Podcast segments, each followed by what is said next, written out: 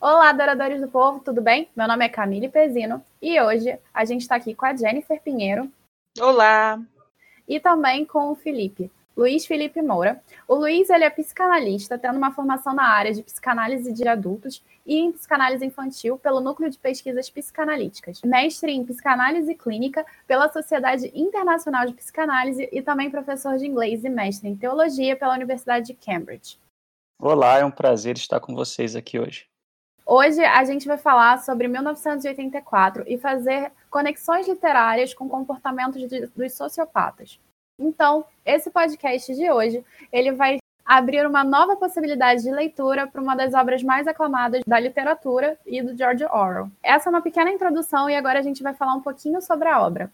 Quando George Orwell lança esse livro, ele cria algumas polêmicas sobre a questão do comunismo, em que muitos eh, leitores e críticos pensaram que George Orwell estava criticando o comunismo. E por conta disso, muitos teóricos apontam até hoje o fato de que 1984 é um livro para ser lido em contexto. No entanto, a gente está tentando fazer uma coisa bem diferenciada aqui para vocês, trazendo outras leituras que tornam essa obra atemporal, embora ela já seja atemporal por si. Bom, antes de mais nada, a gente precisa agradecer muito a presença do Felipe e também a Companhia das Letras por ter cedido o livro para gente. Felipe, muitíssimo obrigado por estar aqui hoje. Imagina, é um prazer.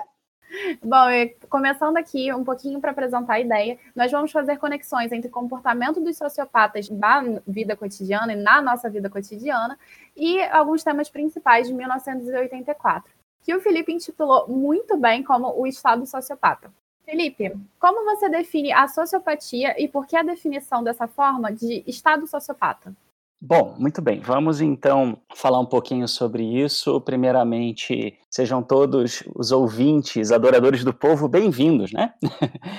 É, com relação, então, a essa questão do Estado sociopata, eu gostaria de começar por aí, fazendo uma ponte exatamente com a descoberta que o Winston faz ao final do livro acerca do projeto de poder do partido. Por quê? Porque o Winston, até então, ele tinha um pouco uma dúvida, na realidade essa dúvida ela aparece mais nas palavras do O'Brien, né? Mas com relação ao porquê, por que, que o partido agia dessa forma, né? Ou seja, qual era o objetivo, qual era o, o plano do partido para a nação, para a sociedade? É, e o que ele ouve é que, na realidade, o partido simplesmente queria o poder pelo poder.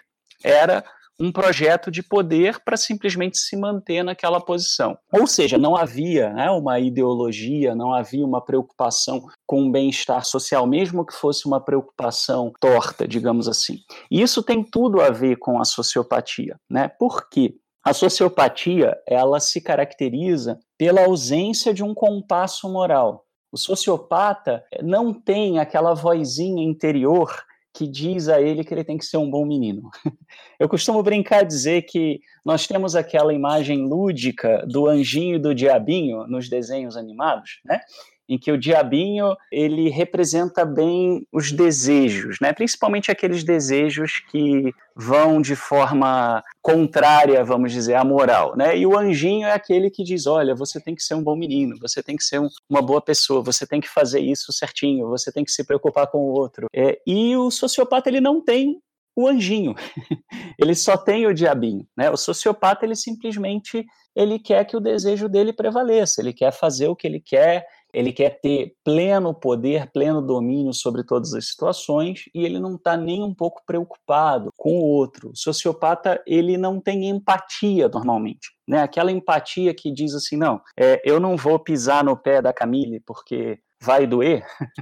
esse é, esse tipo de compasso moral ele simplesmente não tem. Ele está mais preocupado com o desejo dele, com o prazer dele. Então, se ele tiver que pisar no pé da Camille para poder ter prazer, né, para poder uh, realizar alguma coisa importante para ele, ele vai fazer, né? E isso tem tudo a ver com o Estado no livro 1984. Por fim, eu gosto muito de uma cena interessantíssima do filme As Duas Faces de um Crime. O personagem do Richard Gere, né, ele, ele define muito bem o que, que é a perplexidade, né, do, das pessoas com relação à sociopatia, né, porque ele está naquela situação com o personagem do Edward Norton, achando que o personagem do Edward Norton, na realidade, Uh, ele, tem, ele sofre de dupla personalidade, né? Uma hora ele é bonzinho, uma hora ele é malzinho, né?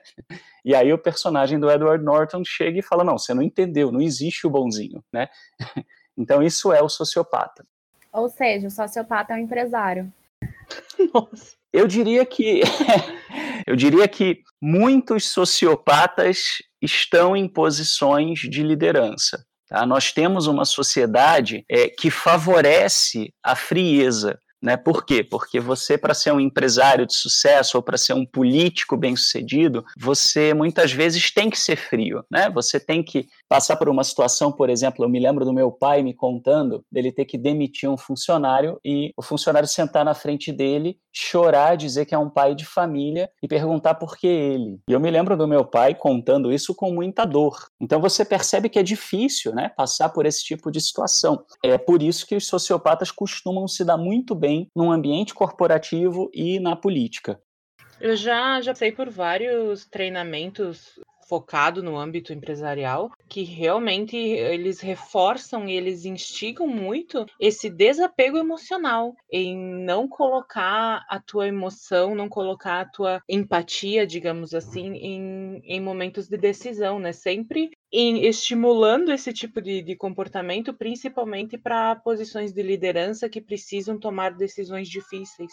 A diferença, Jennifer, é que o sociopata ele não precisa de treinamento.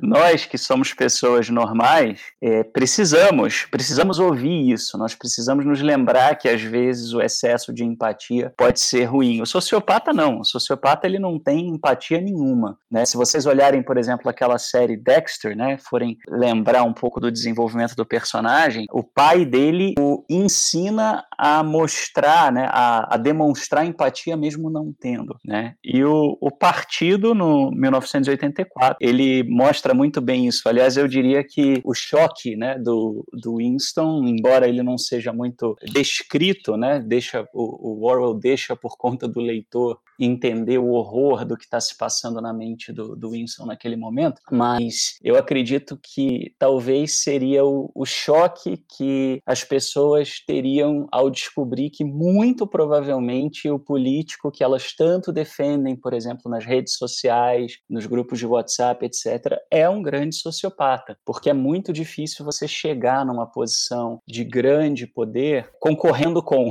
um sociopata. Então essas figuras acabam se destacando. Ah, interessante aqui, na, em 1984, quando Winston ele questiona o O'Brien sobre os interesses do partido, que na verdade o O'Brien que vai falar sobre os interesses do partido, ele questiona o Winston o que, que ele acha que o partido quer. É interessante ver como o O'Brien ele não mente em relação ao posicionamento do partido, porque você vê ali ele falando não, a gente só quer que poder mesmo. E eu acho isso muito interessante, porque você tem aquela noção de que é necessário mascarar essas intenções, e ao mesmo tempo, paradoxalmente, você tem que que demonstrar uma frieza incalculável. E eu acho isso muito interessante em 1984 e mostra não só que o, o Estado é sociopata, mas ao mesmo tempo ele vai no contraponto da, da sociedade hipócrita.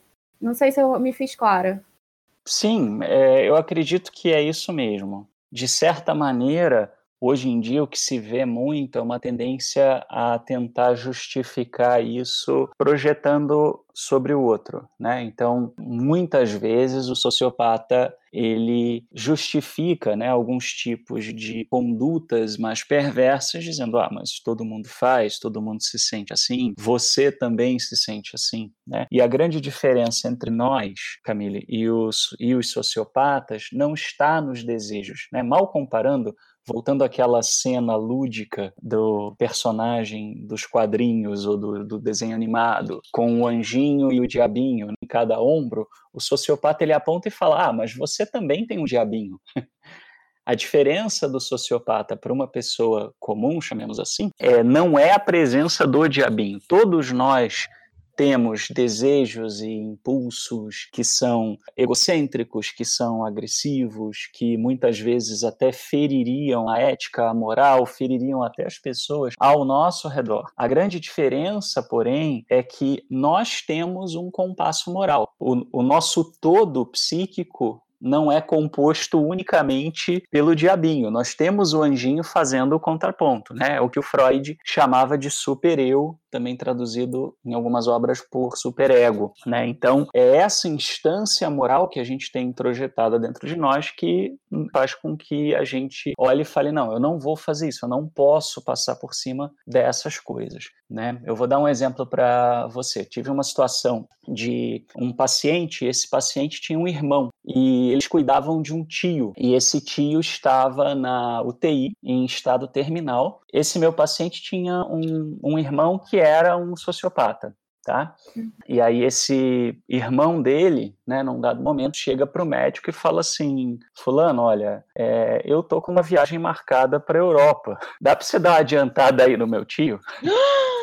E, pois é, essa reação, essa surpresa, né, que acho que foi a Jennifer, uhum. né, que demonstrou tão bem. Foi, foi.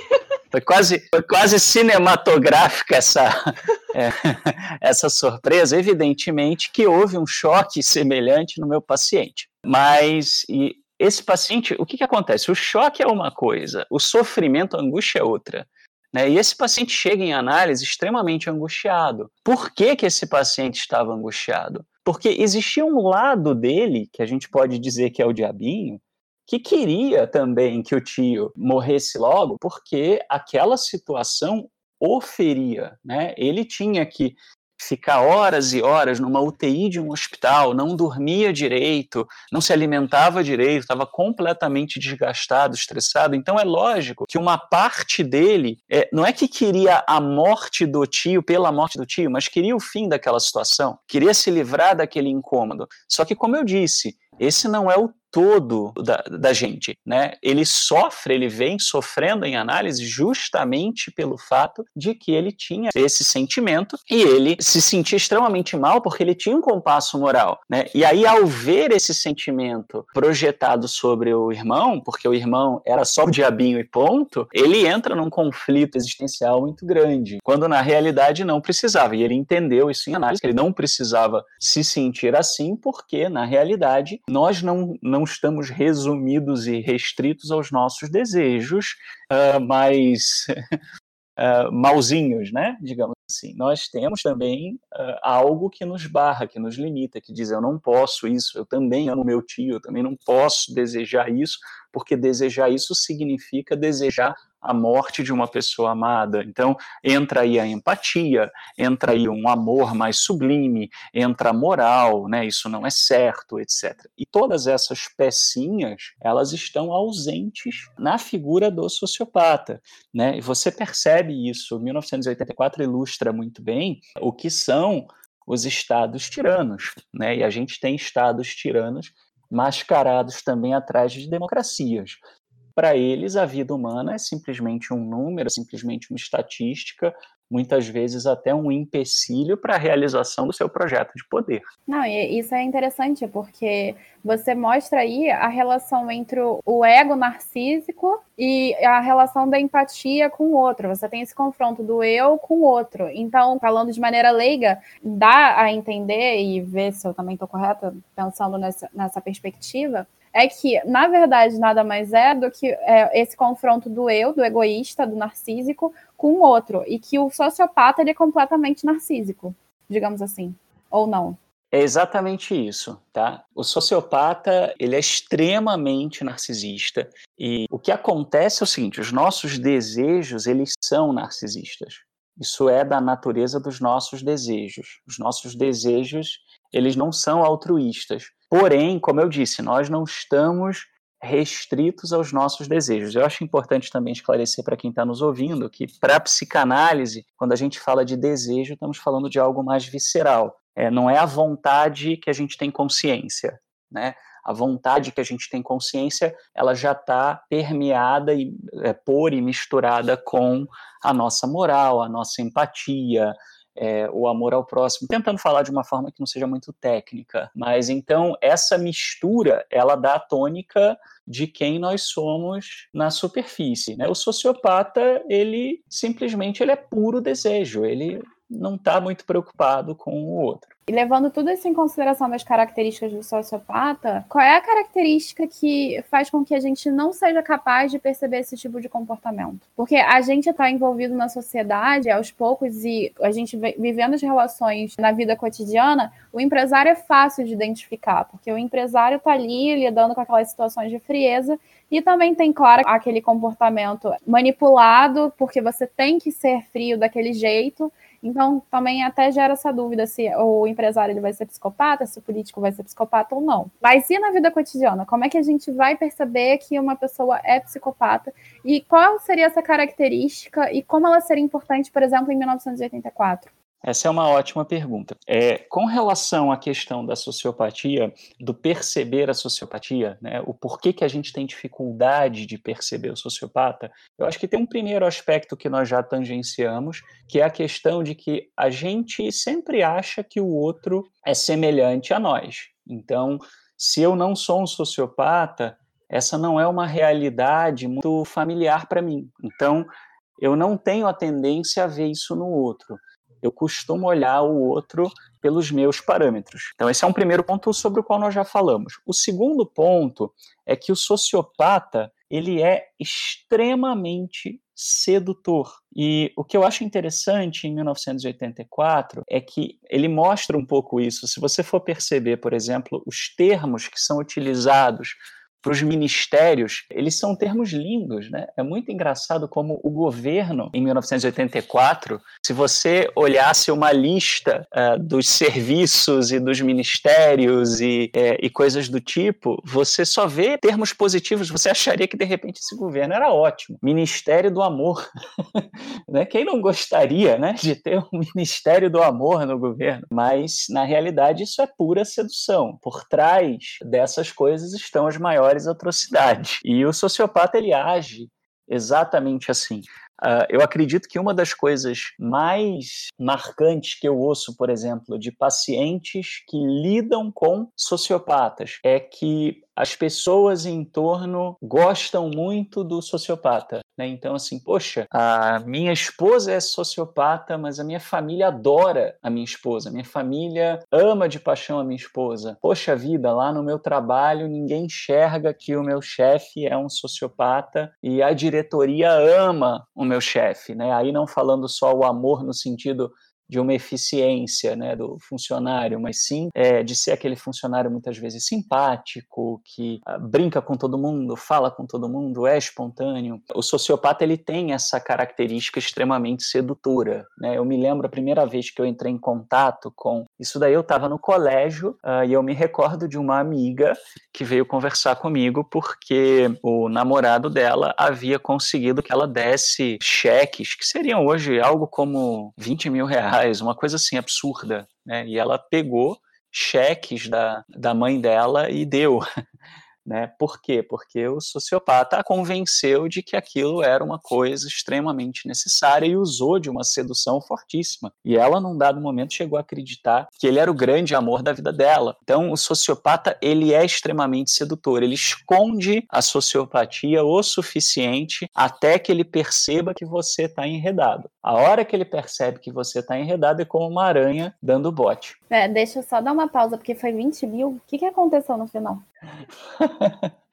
Olha, eu não acompanhei depois o final da história, porque eu acabei me distanciando um pouco dessa situação, porque eu fiquei assustado com algumas coisas, porque essa menina era muito amiga minha, e aí ele também, né, eles tinham algumas questões aí de relacionamento, e aí ele me procurava também para conversar, e quando eu vi, eu estava meio envolvido no relacionamento dos dois, como um, uma espécie de um confidente. Na realidade, acho que eu já era psicanalista e não sabia, né? Porque colegas de escola já, já vinham falar comigo a respeito do, das suas questões, dos seus problemas, etc. Então. Você só não cobrava na época.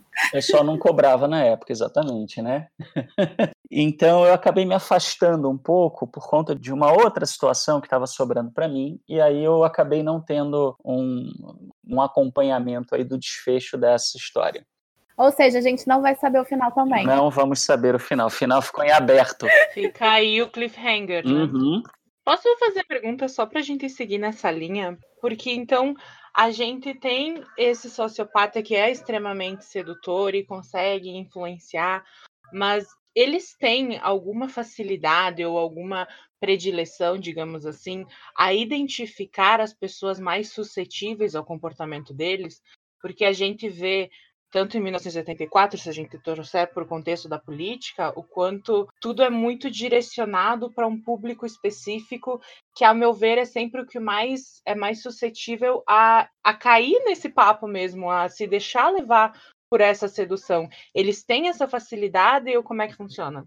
Muito boa a sua pergunta. Tem sim, tá? Por que, que eles têm essa facilidade? Porque quando você está numa situação e você está emocionalmente envolvido naquela situação, você tem muito mais dificuldade de ser objetivo. Uhum. Tenta demonstrar um comportamento de objetividade quando você está brigando com um irmão, com seu pai. Muito difícil. Agora, quando você está escutando uma amiga falar sobre uma briga que ela teve com o namorado ou com a mãe, pai, você consegue ter muito mais objetividade, certo? Então, é, como o sociopata ele é, ele está muito mais desprendido emocionalmente por conta justamente da ausência da empatia, ele consegue ser muito mais objetivo nas suas relações e normalmente eles são pessoas muito observadoras por conta disso.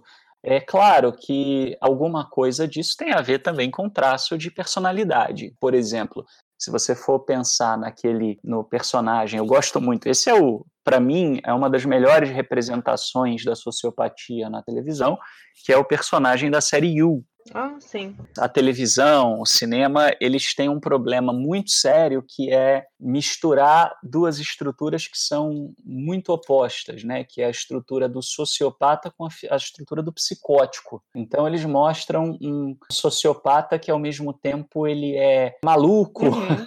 ele delira e, e não é necessariamente assim. Né? Essa é uma outra estrutura para a psicanálise, né? é o psicótico. Psicóticos não são sociopatas, geralmente. Tá? Então, isso acaba fazendo muito sucesso na TV, no cinema, mas não corresponde à realidade. O sociopata, ele é, normalmente, ele é mais calculista. Tá? Não que ele não possa ser barraqueiro, mas ele é calculista, ele é frio. Né? Então, essa frieza ela permite uma, uma maior identificação e uma maior detecção daqueles que são propensos né, a cair nas, nas suas armadilhas. E o que acontece, Jennifer, que é o grande problema, na realidade, não só da sociopatia, mas do lidar com as relações humanas de um modo geral, é que a gente tende achar normal aquilo que nos é familiar. Por isso, até é muito perigoso quando você tem a figura do governo tornando normal tipo de discurso de ódio, de intolerância, etc. Porque a partir do momento em que você tem um modelo que é considerado normal, isso acaba deixando de afetar as pessoas. Então, assim, o que é muito comum no consultório ver é pessoas que têm um pai, uma mãe com fortes traços de sociopatia. Não precisa ser um sociopata completo, né? Porque a gente define sociopata como aquele que tem uma estrutura completa, mas estrutura completa é muito bonito em livro didático. Na, na prática, todo mundo é meio misturadão. Então, tem pessoas com fortes traços de sociopatia. Às vezes, você tem alguém que é criado por um pai, por uma mãe sociopata, essa pessoa vai achar absolutamente normal aquele tipo de conduta. Então, se envolve com um namorado, uma namorada sociopata. É o que eu mais vejo por aí. E não só com namorado, namorada, mas às vezes se envolve, por exemplo, numa seita religiosa muito dada a isso. Nossa! Né? Tem algumas religiões assim. Ou seita política. Ou seita política. E trazendo para 1984, você percebe que vários personagens ali agem como se aquilo fosse absolutamente normal. Por quê? Uhum. Porque eles são treinados a isso. Aliás, o, o Orwell ele é fantástico em, em mostrar. Né? O que eu mais gosto do Orwell é que ele é escancarado. É verdade. Ele não omite nada, né? Ele é, ele é quase que um Maquiavel moderno. Então, ele mostra isso, né? O treinamento para que aquilo se torne uma coisa normal. Tá? E é por isso que é difícil para as pessoas perceberem isso. Então, por exemplo, inclusive isso em clínica, o primeiro trabalho que a gente tem como profissional de saúde mental é mostrar para o sujeito que aquilo não é normal, que ele não deve se sujeitar àquilo, que aquilo ali, por mais que para ele seja conhecido, é, a vida dele não precisa ser assim, ele não precisa aceitar esse tipo de coisa. É a fase da negação-aceitação, né? É mais até do que uma negação. A negação ela existe, mas eu diria que é o não conhecimento de uma realidade diferente. Entendi. Só voltando para a questão do sociopata e que foge da teoria, Deixa eu fazer uma pergunta. Existem graus de sociopatia? Olha, é, como eu disse, existem alguns graus. A gente pode ver isso muito naquela série Mindhunter, né? Que também do Netflix. Maravilhosa. É uma série muito legal e, assim, é, existe caso ali de uma pessoa, tem um, um personagem, que aliás ele é um personagem real, que chega ao ponto de, de descrever num dado momento que ele matou a mãe e teve relações com o cadáver da mãe. E ele descreve aquilo. Foi com a cabeça, não foi? É, foi com a traqueia, né? É, ele tentou amenizar, Camille, mas foi com a cabeça. É que, é que é bem pesado, né? Assim, é uma cena não, eu só queria lembrar, desculpa. É uma cena bem pesada aí. Mas acabamos de ver o uhum. traço uhum. de sociopatia da Camille. Não, tô brincando. Né? Sou muito simpática, pode ser. Mas ele descreve, ele descreve isso com uma frieza. Aliás, o ator é extraordinário, extraordinário. Mas ele descreve isso com uma frieza terrível e muitos sociopatas não chegariam é, nesse ponto, tá? Então, assim, basicamente é, é aquela máxima, né? Não há nada que seja, que seja ruim e que não possa piorar, né?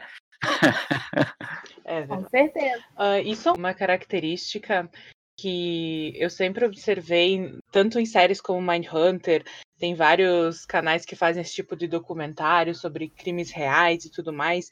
E quando eles conseguem com que esse criminoso, né, ele consiga expressar o, os pensamentos dele e por que ele fez o que ele fez e como ele age, é assustador de a gente perceber o quanto aquilo, para ele, no modelo mental dele, faz muito sentido. Como para ele aquilo é uma coisa natural, é uma coisa ok, e que para ele faz sentido. Na estrutura dele é uma coisa totalmente justificável e para nós é uma coisa totalmente abominável. Não, e não só isso. O, eu, pelo menos eu acredito, e eu não sei se eu estou certa quanto a isso, existe também a questão da adoração do eu, no sentido em que, e voltamos a, ao narcísico, que o sociopata, ou não sei se o sociopata em si, ou outras vertentes de, transtornos, ele vangloria o próprio trabalho. É, digamos, serial killers, etc e tal, não sei se o sociopata ele se encaixa, eles esperam ser capturados para ganhar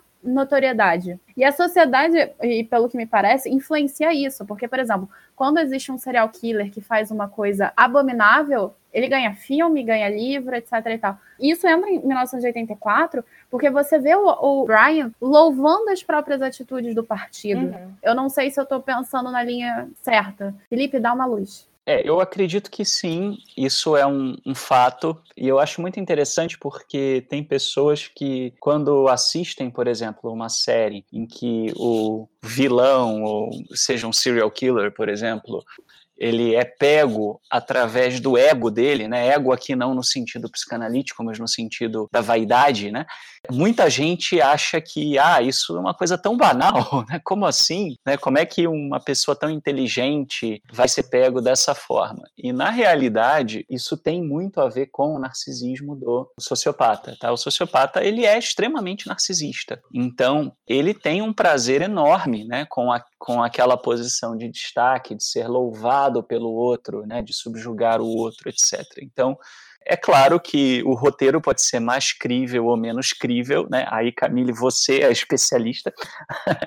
Mas eu diria que a tese, né, de você pegar um sociopata pelo ego não é errada ela pode ser melhor ou pior desenvolvida de forma literária, mas ela não é errada. Você vê isso em 1984 é, com a, as constantes descrições de atos para enaltecimento do governo. E é interessante, aquilo vai muito além do projeto de poder. O governo já estava, né, o partido já estava no poder. Teoricamente, se você for pensar, aquela adoração ao partido, ao grande irmão, ela ao grande irmão, ela não é uma coisa tão tão necessária assim, uma vez que você esteja no poder.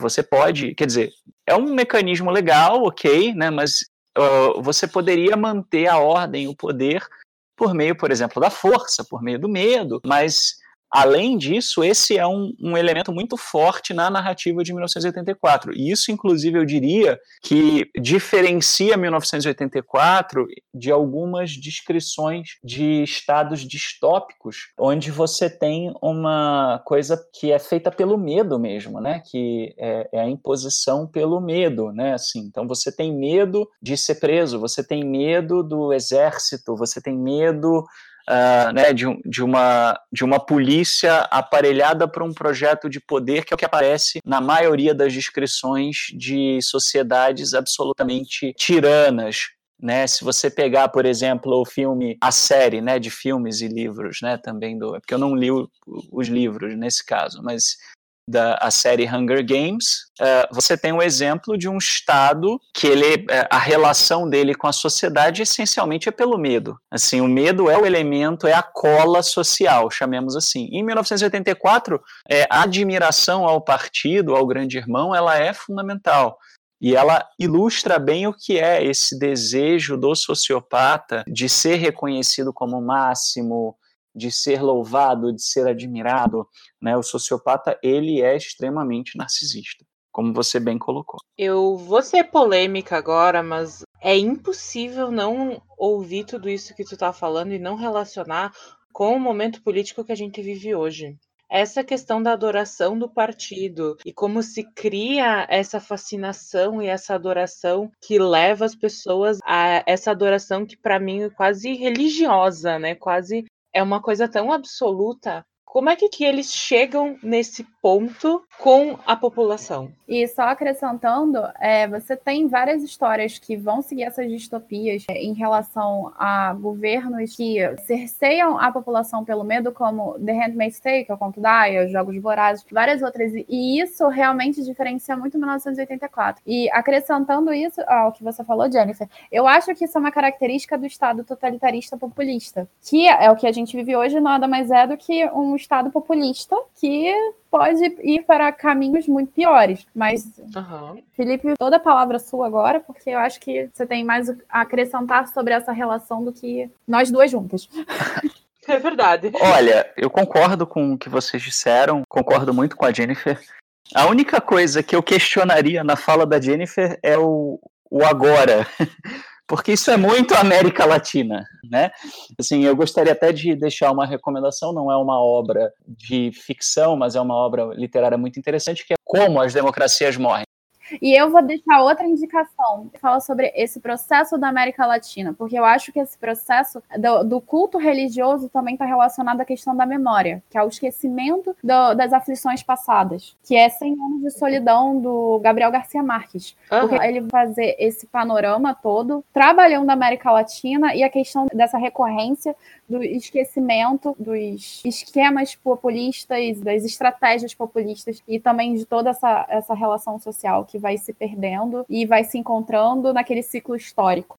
Quando a gente não estuda a história, a gente sempre volta para o mesmo ponto de partida. Então, eu acho que está muito relacionado a isso também. É verdade se a gente for pegar, por exemplo, vamos falar aqui de uma forma bastante clara das últimas eleições né, no Brasil desde a volta da democracia. Você só teve dois momentos em que o Brasil elegeu presidentes que não, não eram figuras messiânicas. É, eu não estou aqui entrando no mérito se esses presidentes são bons, ruins, etc., porque aí entra muito também na visão política de cada um. Mas se você for ver, por exemplo, o Collor, o que, que ele era? Uma figura extremamente messiânica.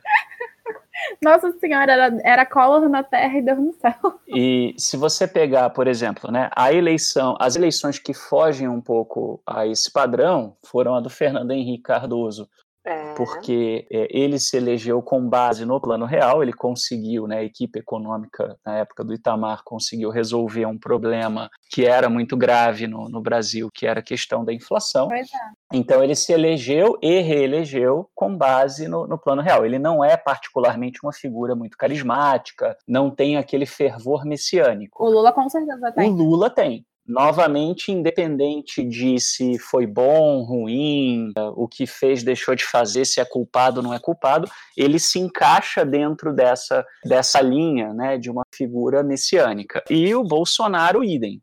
Então, a Dilma se elegeu com, né, vamos dizer assim, na carona da popularidade do Lula. Também não é uma figura com esse perfil, mas nós tivemos dos últimos, dos cinco presidentes eleitos, né, Collor, Fernando Henrique, Lula, Dilma, Bolsonaro, três são figuras, são figuras messiânicas que são né, foram e são pelos seus eleitores adorados como se fossem realmente ícones religiosos. Eu acho que a Jennifer tem toda a razão. O interessante disso é que o cenário atual que a gente vive hoje, desses embates políticos e extremismos, está relacionado ao fato de que você tem duas figuras messiânicas divinas em contrapontos e em conflito o tempo todo, que, são, que é a ideia da esquerda e da direita nada mais é do que uma adoração religiosa aos candidatos que fazem representatividade. Sem dúvida, porque se você for ver na realidade, nós não temos de fato um diálogo ideológico no Brasil. O, diálogo político no Brasil não é em cima de ideias da direita ideias da esquerda, quem é que tem a melhor ideia, em que sentido. Realmente é uma coisa religiosa, né? Nós temos o, o Papa de um lado, o Papa do outro, um chamando o outro de demônio e convocando os seus fiéis para uma guerra santa. E isso é ruim para o país, né? Mas isso é ruim para qualquer democracia, essa é a razão pela qual é muito difícil você ter na América Latina, porque isso é um fenômeno latino, isso não é um fenômeno só brasileiro. Se a gente pegar, você falou muito bem da, da obra do, do Gabriel Garcia Marques, né? Então, isso é um fenômeno da América Latina é, e isso empobrece o discurso. Né? E por que, que eu acho que isso é ruim? Porque isso empobrece realmente a capacidade que a sociedade tem de fazer as suas exigências. Isso entra na questão da morte do, do sujeito. Então, assim, a sociedade, o que, que ela é? ela é? Ela vira simplesmente uma massa de manobra do político. Então, se você for reparar, o que, que menos aparece em 1984? Os anseios da sociedade. Até porque a sociedade, basicamente, se ela os tem, já é um pensamento crime, né? Ela está totalmente sufocada nesse, nesse jogo entre o, o, grande irmão e o outro personagem, que na realidade é um personagem também fabricado, que é o Emanuel. Não há, né? Não há um sujeito ali, né? O que você tem é algo amorfo. Então é exatamente o fenômeno que a gente vive, né? A, quer dizer, a sociedade civil, né, por exemplo, brasileira, ela deveria dizer, olha, nós temos esse, esse, esse problema, Vamos ouvir os candidatos. Quem é que tem as melhores soluções para isso? Não, ao invés disso, as pessoas se polarizam e se alinham com base num, num fervor quase que religioso. Fervor religioso e ideológico, porque o que vai te encaminhando a divinização de um candidato é o quanto você se sente aconchegado na ideologia dele.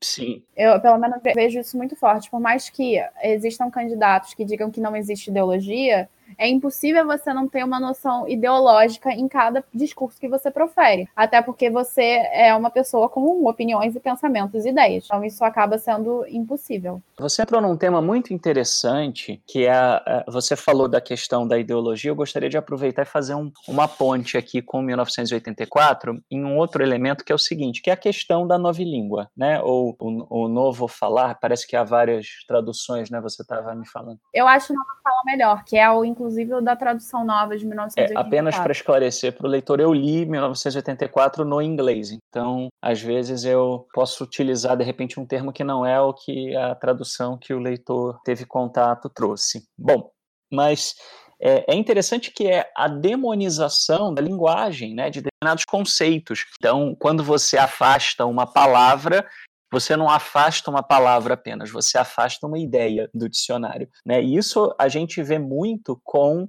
a palavra ideologia. A palavra ideologia Isso eu estava ouvindo outro dia na CBN um analista político falar.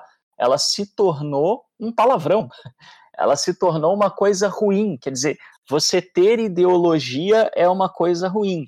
Né? Isso é uma demonização da linguagem. E isso é também um, é um comportamento do, do sociopata. O sociopata ele faz isso. Quando ele encontra diante dele algum significante que para ele é, é ameaçador, ele vai demonizar né, isso daí. Ele vai transformar isso uma coi numa coisa ruim. Então, por exemplo, né, imagine um caso de um sociopata que tem, uh, de repente, uma namorada. Né? E essa namorada Vou dar um exemplo absolutamente aleatório, tá? Ela é budista, né? E ele, por algum motivo, não quer que ela seja budista. E aí ele vai dizer assim: ah, mas isso é coisa do budismo. Ah, budismo de novo. Quer dizer, a atitude dele será, por uma série de estímulos, tentar meio que condicioná-la a associar afetos negativos àquele significante que não é necessariamente um significante ruim para a pessoa. Não, que é um exemplo muito atual, feminista. Sim, sim, feminista. O que eu acho interessante nisso é que você tem uma noção é, de, da fuga da ideologia no sentido que você demoniza a ideologia como você demoniza a feminista, porque feminista tem como atributo um certo tipo de ideologia. No final das contas, tudo isso não passa de uma hipocrisia, porque nada mais é do que uma ideologia que você intercala e você contraria, porque nada mais justo do que você ir contra uma ideologia que você desacredita, porque isso não deixa de ser uma ideologia. Sem dúvida. É interessante que isso é um ciclo que remonta uma noção de, de hipocrisia, não só, mas também um, um domínio do pensamento, né? Porque essa ideologia que você diz que carece, mas que na verdade você tem, nada mais é do que uma ideologia fabricada, pelo menos acredito, uma ideologia fabricada que te convence que outras ideologias uhum. são negativas, que vai contra o processo democrático, que o processo democrático são ideologias diversas que entram em diálogo e veem o que é melhor para a sociedade. Então, assim, esse comportamento do Estado sociopata é completamente contra ao Estado democrático. E se o sociopata ele vai fazendo essas interconexões, eu acho que esse comportamento ele acaba sendo muito bem elaborado porque ele vai influenciando pouco a pouco a, o pensamento não só de um indivíduo, como de um coletivo, que é o caso do Estado sociopata do de 1984. E, e, aí eu deixo uma pergunta: em que medida esse pensamento influenciado influencia na vida cotidiana? Influencia bastante, porque o sociopata, na realidade, ele se caracteriza muito pelo desejo de controlar cada aspecto da vida do cidadão. É muito comum que pacientes cheguem, cheguem e me digam, por exemplo, que ouviram de sociopatas: você não pode pensar assim, você tem que pensar assado.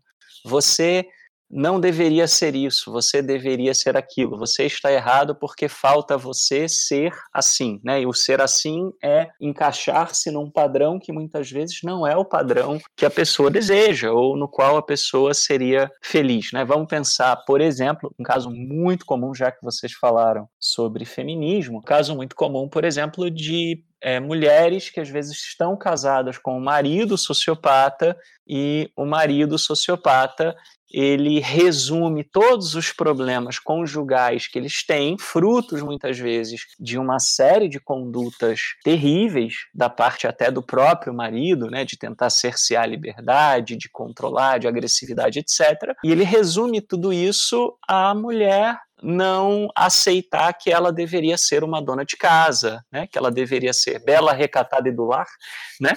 que ela deveria aceitar aquele papel, aquela função. Né? E quero deixar claro aqui, é, não há nada de errado em uma pessoa querer ser dona ou dono, não sejamos machistas aqui, né? de casa. Uma pessoa ter é, a vida voltada para dentro do lar.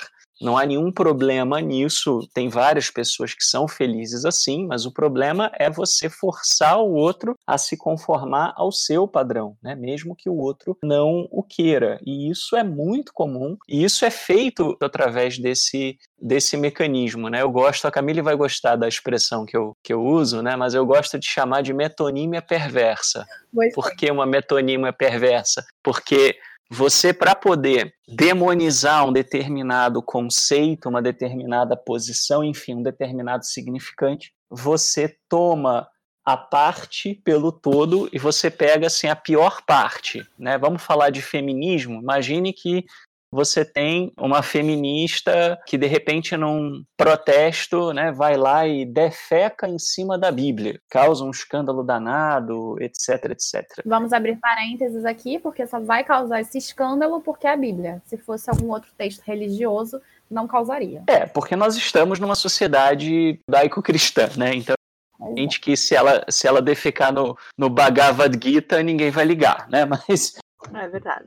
É, mas assim, ok, a gente pode questionar o ato dessa pessoa. Né? A gente pode dizer assim, poxa, ela não deveria ter feito isso, poxa, isso é uma falta de respeito, poxa, isso é um excesso, isso não é construtivo.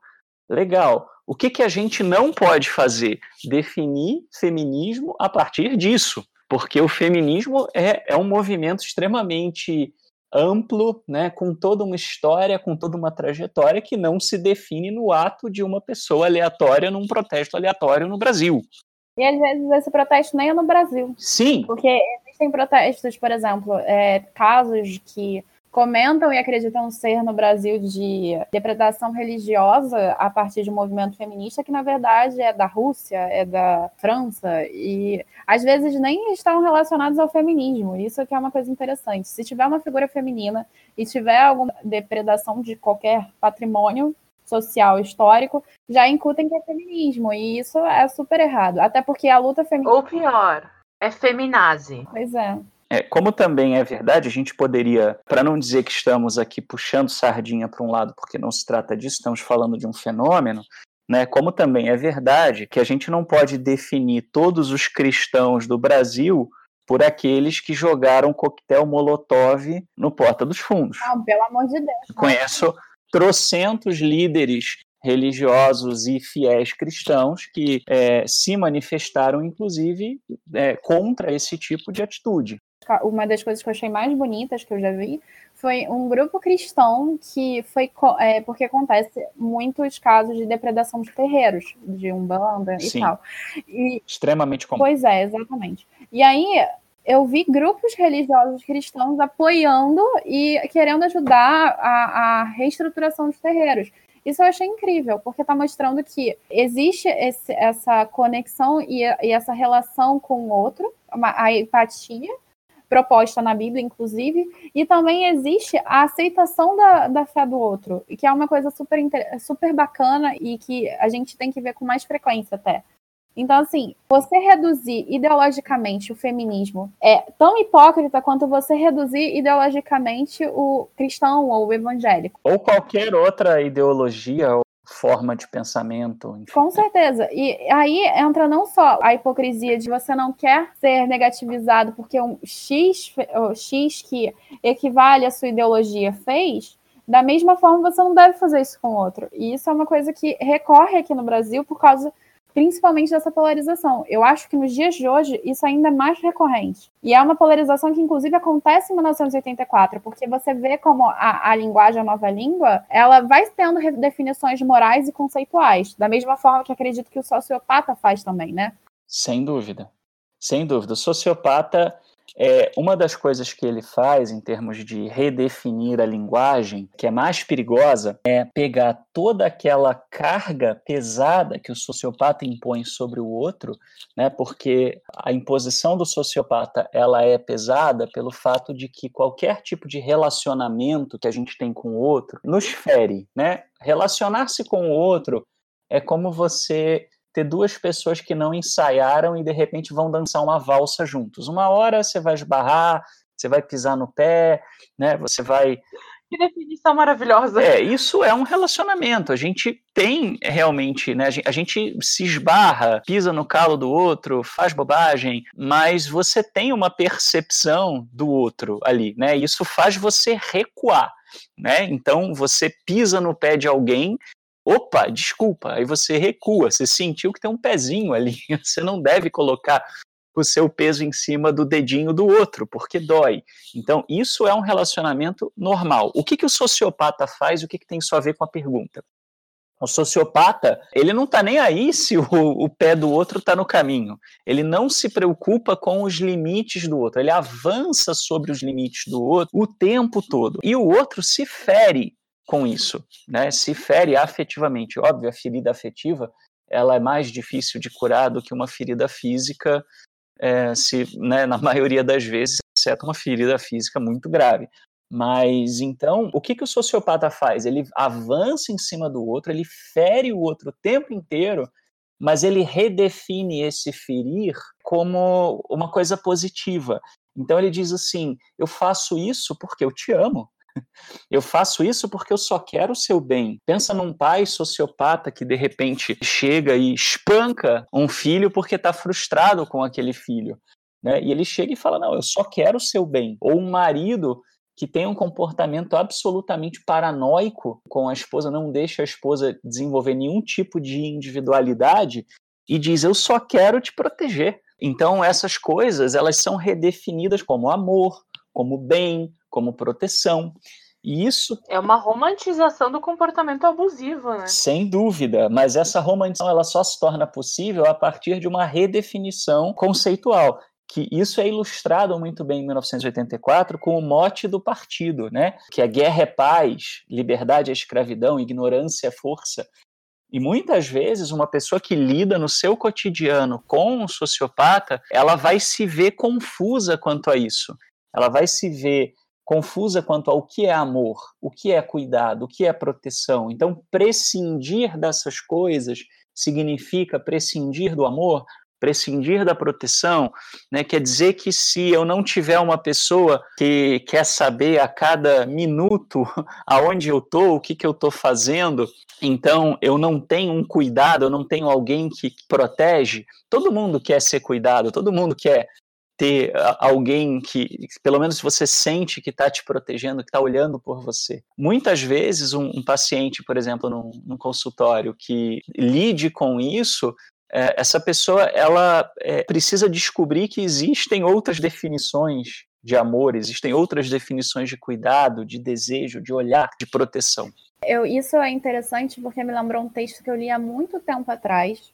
Eu não sei de quem é, não sei a origem, que é o texto da metáfora, é uma metáfora do bolo, em que existe uma menina que ela recebe um bolo mofado todos os dias. Aí ela come esse bolo mofado, no início ela não gosta, até no final ela se habituar com o bolo mofado. E quando ela recebe um bolo normal, um bolo recheado, sei lá, de chocolate, etc., ela não consegue lidar com aquilo e não quer e quer voltar para o bolo mofado. Essa é uma metáfora do relacionamento abusivo, em que você tem que se habituar ao comportamento, ou da, com relação ao sociopata, claro, e você tem que se habituar com essa relação com o sociopata, em que você vai carecendo de características normais de, de amor, de afeto, de proteção, que elas vão se tornando coisas negativas, mas que devem ser aceitadas pela vítima. Eu não sei se vocês conhecem esse texto da metáfora do bolo. Não, mas a tua explicação ficou bem é, clara. Eu não, também não conhecia, mas é, é muito boa, muito pertinente. E aí eu te devolvo uma pergunta. Aonde a gente vê isso com muita clareza em 1984? Na parte em que o Winston, lá no final mesmo, isso, se você não leu no 1984, é um baita spoiler. Ele tá ali no final, ele já passou por todos os traumas e tudo mais. E nesse final, o Winston, ele sai do ódio ao partido, a apatia ao partido e no fim, ele no final ama o partido. É, exatamente, é exatamente isso. Bom, é, isso mostra uma característica em que o Winston, ele sai daquele eu dele, no, quando ele ainda é questionador, ele ainda está ali considerando as coisas negativas que o partido faz, que não era exatamente tão ruim antes como o partido diz ser, e ele passa a, a cada vez mais deixar de lado esse eu dele, ao ponto de que ele se torna só mais um membro do partido, mais uma parte do partido. Deixa eu citar, tem um trecho de, de 1984 que, quando eu li, foi um dos que mais me chocou e mais me deixou assustada mesmo, que é realmente lá pro finalzinho do livro, em que eles dizem assim: vamos espremê-lo até deixá-lo vazio e depois o preencheremos conosco mesmo. Que é essa ideia da supressão total do sujeito. Sim, e isso é uma coisa interessante porque a relação dos conceitos morais, os conceitos em geral que eles vão se perdendo, isso influencia em como a vítima vai acabar se comportando no final que ela vai acabar, querendo mal ou bem, é se deixando levar, como o Winston faz. Até que ponto a vítima ela vai em relação ao sociopata? Olha, a vítima ela, ela vai exatamente até esse ponto que você falou, que é que aliás que a Jennifer também conceitou muito bem. É a total perda da identidade. A vítima acaba perdendo a identidade dela num primeiro momento. Ela o faz voluntariamente, no primeiro momento, ela em nome de manter aquele amor, de manter aquele relacionamento, ela vai se anulando. Quando ela se dá conta, ela está vivendo em função daquela pessoa, e a decorrência disso é que ela já não sabe mais quem ela é. Ela deixa de saber quem ela é, ela não sabe mais, ela não tem mais identidade. Percebo isso, por exemplo, no consultório, quando a pessoa vem e ela, ela não sabe mais o que ela deseja, ela não sabe mais com o que sonhar, o que, que ela gosta. Ela precisa passar por um processo de redescobrir o eu. Isso que a Jennifer falou é muito interessante também, porque me lembra uma outra, uma outra coisa que é a, a decorrência uh, muito bem ilustrada na segunda temporada da série You, quem não quer o spoiler da segunda temporada da série U, eu sugiro avançar alguns segundos aí no, no nosso podcast. No, no finalzinho da, da segunda temporada, o que, que acontece? Né? A segunda temporada ela é muito interessante porque ela não traz mais do mesmo. Né? Eles conseguiram fazer uma situação muito curiosa, que é o seguinte: começa já pelo nome da menina. O nome da menina é Love, é amor. Ou seja, ela não é uma pessoa, ela é o amor. O sociopata, ele não enxerga o outro, ele enxerga as suas próprias idealizações, que para ele, para o personagem principal, para o protagonista da série, é, é, a idealização que ele tem do que é amor. Óbvio que não é amor, né? É o conceito do sociopata de amor. Mas, diferentemente da primeira temporada, né, em que quando você tem uma percepção por parte da vítima de quem ele é, né, ela o confronta, né, e aí ela é destruída por ele, né, porque ela não se encaixa nos padrões dele. Na segunda temporada, a menina se encaixa totalmente naquilo que ele quer. Ela é exatamente o que ele quer. E aí é muito curioso porque meio que uma espécie de um epílogo, né, do momento da série, né, porque o momento da série foca no início do relacionamento deles, né? Depois você tem um epílogo onde mostra já eles vivendo juntos, ela já com gravidez avançada, etc, né? Estão naquela de comercial de margarina. e ele começa a ficar obcecado com a vizinha. Ou seja, a hora em que ela se torna aquilo que ele quer, ela se torna absolutamente descartável, porque ela é um clone dele, né? Ela se tornou vazia de si, ela é exatamente aquilo que ele é. Então, na realidade, o Winston ali ele morre, ele não é mais o Winston. É, ele é aquilo que o partido deseja, né, que ele seja. Então, o é o sacrifício do desejo do indivíduo que lida com o sociopata. Tá? Ele acaba perdendo totalmente identidade e aí ele deixa de ser interessante. O sociopata passa por uma próxima conquista. Então é muito curioso, porque as pessoas acham né, que fazendo a vontade das outras, elas se tornarão mais atraentes aos seus olhos, e na realidade, muito pelo contrário. O interessante é que lá no final, quando eles já fizeram essa lavagem cerebral no Winston, o Winston é deixado no bar e ele faz o que ele quiser. Ninguém mais se importa em seguir, ninguém mais se importa em olhar. E levando isso em consideração, é, dessa individualidade sacrificada, se nós somos sacrificados diante do sociopata, isso quer dizer que nós, nessa perspectiva, acabamos sendo problema. Então, levando isso em consideração que a nossa individualidade é sacrificada, no final das contas, a gente está diante do, do, sociopata, nós fomos sacrificados, por exemplo, como o Winston foi em relação ao partido. Isso quer dizer que nós, diante do, do sociopata, enquanto a gente se sacrifica como indivíduo, antes disso a gente é o problema e não o sociopata, né?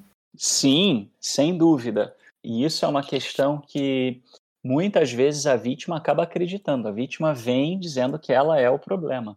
Eu me lembro de uma situação de uma paciente que chega em sessão e me diz que o problema é que ela é extremamente nervosa. Eu falei, não, pera lá. Mas tem alguma coisa errada aí, afinal de contas, ela é a calma em pessoa. Pensa na personificação da temperança e da tranquilidade, era ela. quase, quase um monge tibetano. Então não é possível que essa pessoa tenha como problema estar nervosa. Mas o que, que acontecia? Essa paciente, ela é criada numa seita religiosa daquelas terríveis. Ela tinha uma madrasta que era o capeta. E, e aí o que, que acontece? Ela passou durante muitos anos sendo condicionada a se anular. E essa madrasta estava aprontando todas e mais algumas com ela, e ela já não estava mais se aguentando. E o que estava acontecendo? Ela estava tendo pequenos rompantes de aborrecimento, de estresse, e, e já estava dando algumas respostas atravessadas, né, já estava falando um pouco mais grosso, etc. E aí a família decidiu que isso era um problema. e aí a família mandou ela buscar uma, uma análise para poder resolver esse problema para ela voltar a ficar calma, né? O interessante é que foi quase o conto de fadas da Cinderela, em que a Cinderela chama os ratinhos para ajudar e fala assim: chega, aqui é a revolução. É, é bem isso, né? E aí, uh, o que aconteceu até que essa, essa paciente, ela não, obviamente, ela encontrou, né, um, um profissional, qualquer profissional de saúde mental minimamente preparado vai perceber que esse não era o problema e, obviamente, a gente fez um trabalho de resgate da individualidade dela.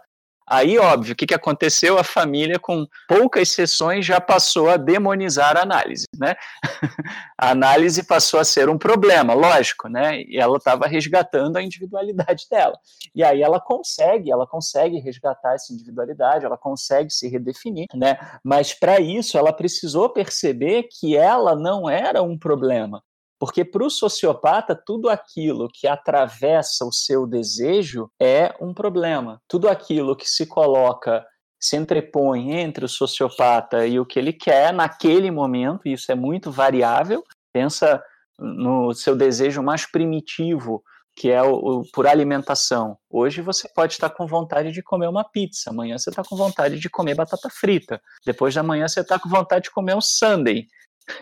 Todo dia eu tô com vontade de comer pizza, então isso aí é meio. meio então, né? mas... Esse exemplo também ficou meio confuso para mim. Tem, imagine que vocês passem uma semana comendo todo dia no Pizza Hut, né? Então, vamos cobrar o Pizza Hut pelo merchan é, gratuito, é? né? Mas. É, é verdade. Chega, vai chegar um Patrocina dia que nós. vocês vão olhar e falar, pô, eu não quero comer pizza hoje mais, eu quero comer outra coisa, eu quero comer hambúrguer, sei lá. Olha, né? acho difícil.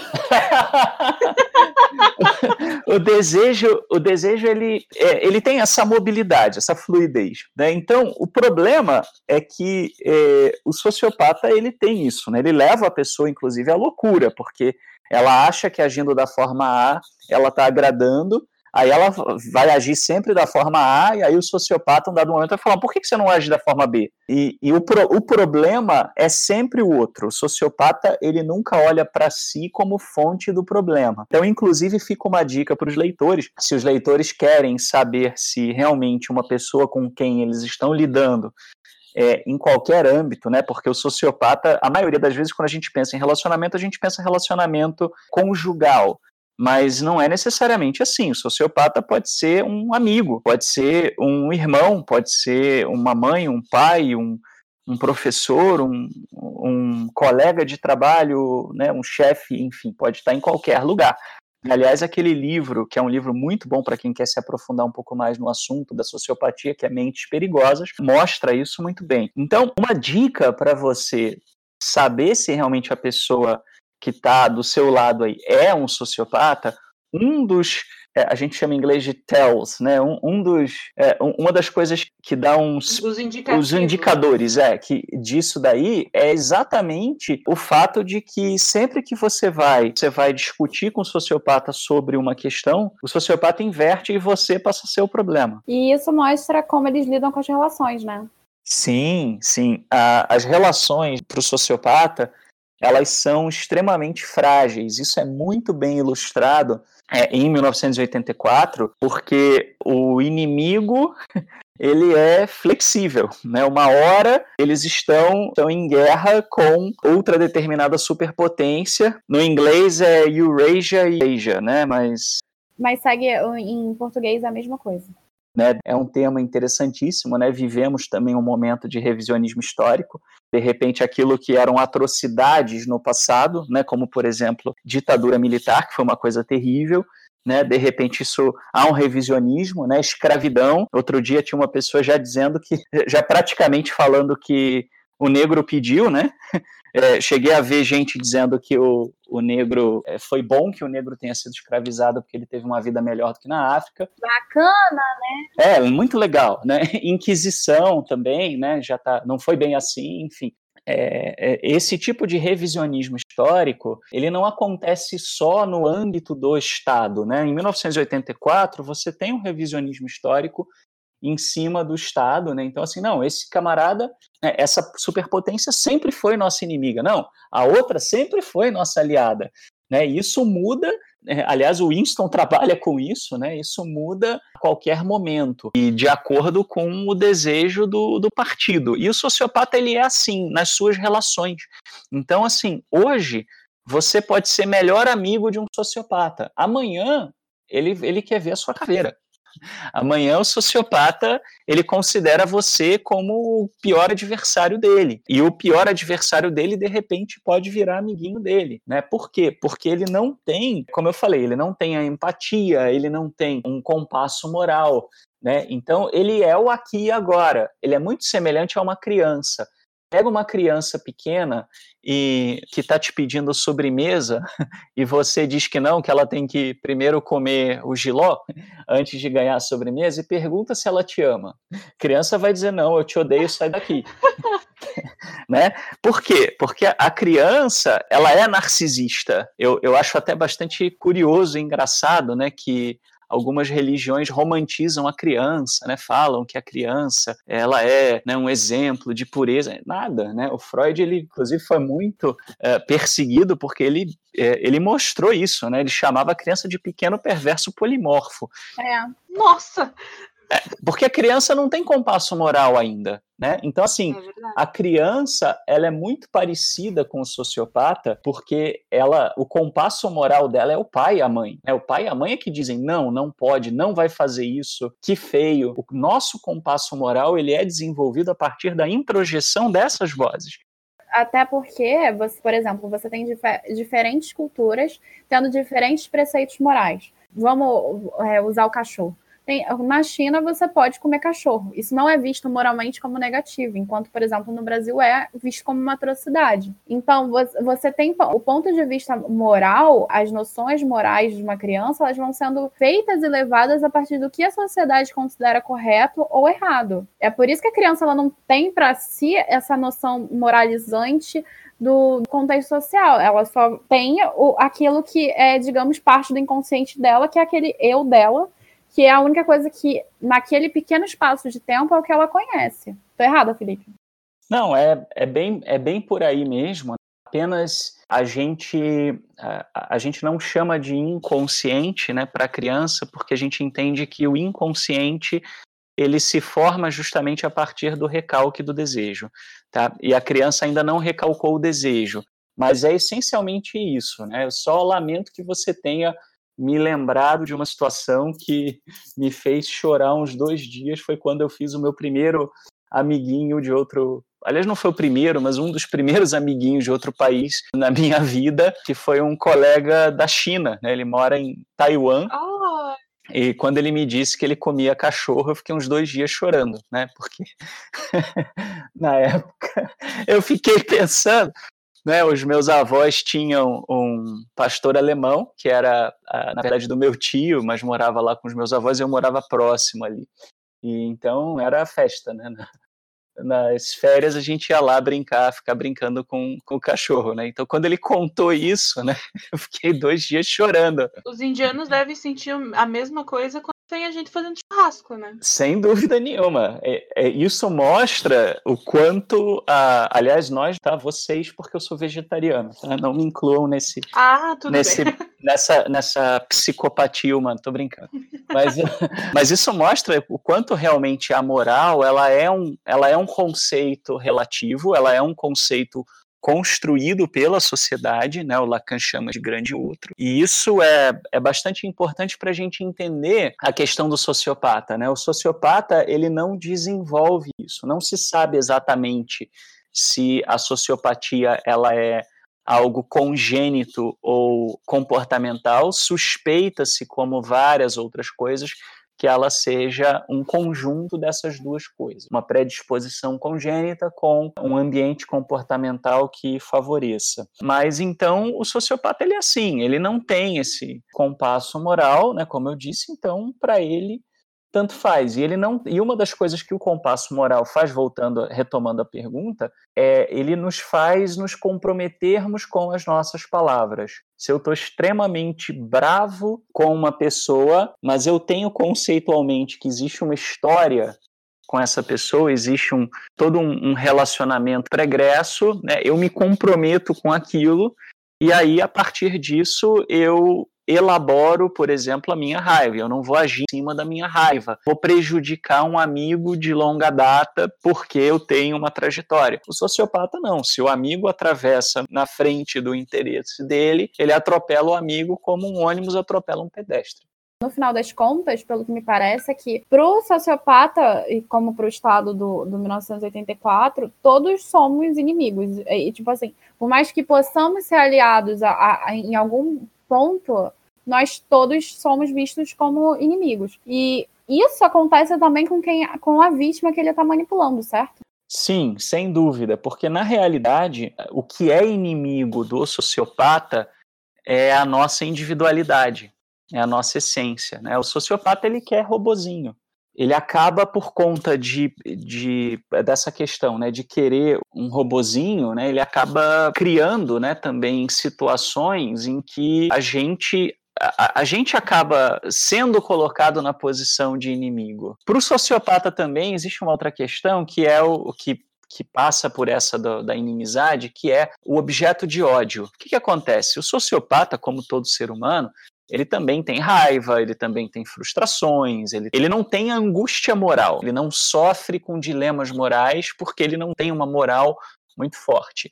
Né? A relação dele com a moral, com o compasso moral, é muito fragilizada, para dizer o mínimo, inexistente em alguns casos, como aqueles do Mindhunter. Mas o sociopata, o que, que ele faz? Ele elege objetos de ódio, né? ele elege inimigos sobre quem ele descarrega todas as frustrações dele, sobre quem ele descarrega todos os, os sentimentos negativos dele, né? E ele também manipula a vítima a usar aquele objeto de ódio para não odiá-lo. Então, assim, se eu sou um sociopata, eu vou manipular você a odiar quem eu quero que você odeie, porque enquanto você está ocupado odiando quem eu quero que você odeie, você não me odeia. A gente vê isso nos políticos o tempo todo, fazendo isso, né? Sempre. O, um político desses, né, mais messiânicos, mais voltados, né, para essa é, para essa posição de sociopatia mais clara, eles elegem um objeto de ódio e dizem para a população odiar aquele objeto de ódio.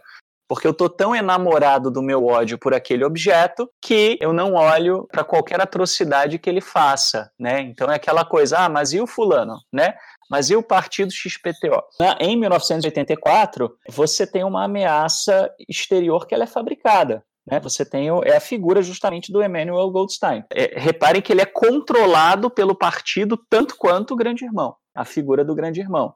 Então, essa figura, ela acaba se tornando um bode expiatório na, na concepção é, mais próxima até da, da, literalidade da origem do termo. Né? O bode expiatório na Bíblia era, era aquele bode em quem a comunidade depositava os seus pecados para o bode levar o pecado para longe. No caso, o pecado é o do sociopata. Então, assim, o sociopata, é, ele vai pegar uma vítima e ele vai fazer essa vítima odiar alguma coisa. Né? Eu vou dar um exemplo de uma coisa concreta que aconteceu. Uma pessoa uma vez me procurou, ela queria fazer, é, ela queria fazer análise, né?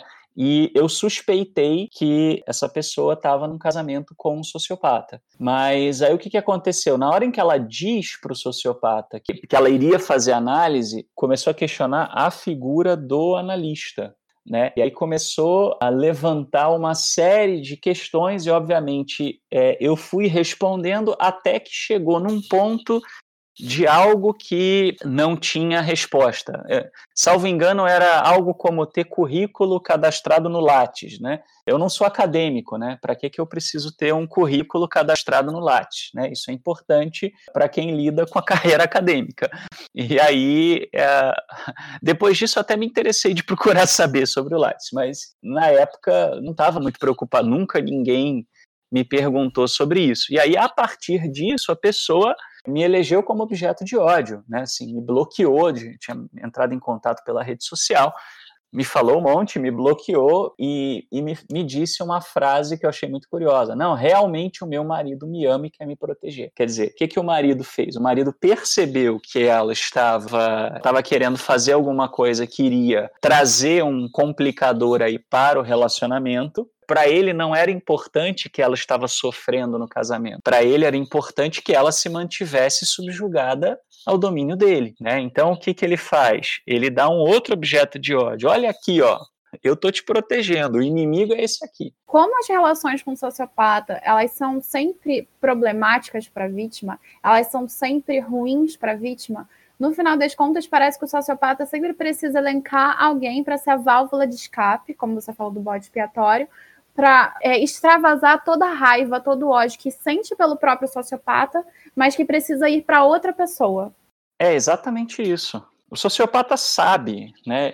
Porque ser um sociopata não significa a pessoa não ser inteligente ou não ser, não ter uma percepção. Muito pelo contrário, a própria frieza, como eu falei no, no começo do podcast, favorece que ele tenha uma visão objetiva das coisas. E ele sabe que ele precisa canalizar aquele sentimento. Alguns sociopatas fazem a vítima canalizar o sentimento para ela própria esses sociopatas acabam são, são os que acabam gerando a maior destruição possível, né? Porque é muito mais difícil você se recuperar de um processo de autodestruição do que um processo de destruição das suas relações, né? Você tem uma melhor amiga e o sociopata vai lá e destrói aquela relação que você tinha com aquela melhor amiga. É terrível, gera um sofrimento danado, mas bem ou mal é muito mais fácil você arrumar uma nova melhor amiga do que se você se autodestrói, destrói a sua autoestima, destrói os seus valores pessoais, destrói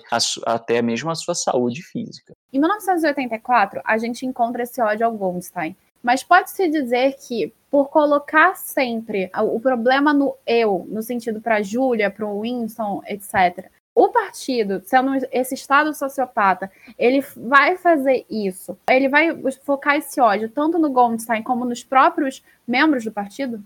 É, sem dúvida, sem dúvida. Ele faz, essas, ele faz esses dois movimentos. A, a própria polícia do pensamento ela favorece isso, né? A ideia de que você precisa combater o mal dentro de si. Se você está tendo sonhos ruins, sonhos proibidos, o que, que, é isso? É você justamente olhar e dizer: tem um inimigo dentro de você que está causando mal e você precisa combater esse inimigo dentro de si da mesma forma que você tem o Goldstein, que é um inimigo externo. 1984 faz uso desses dois recursos, sem dúvida nenhuma. Uma ponte interessante que a gente pode fazer, inclusive com a questão da criança do pequeno perverso, é como o partido manipula os filhos para causarem danos aos pais que vão contra o partido. Isso é muito interessante, porque mostra como socialmente a moral vai sendo desenvolvida a partir do meio externo do, da criança, da mesma forma em que isso acaba acontecendo de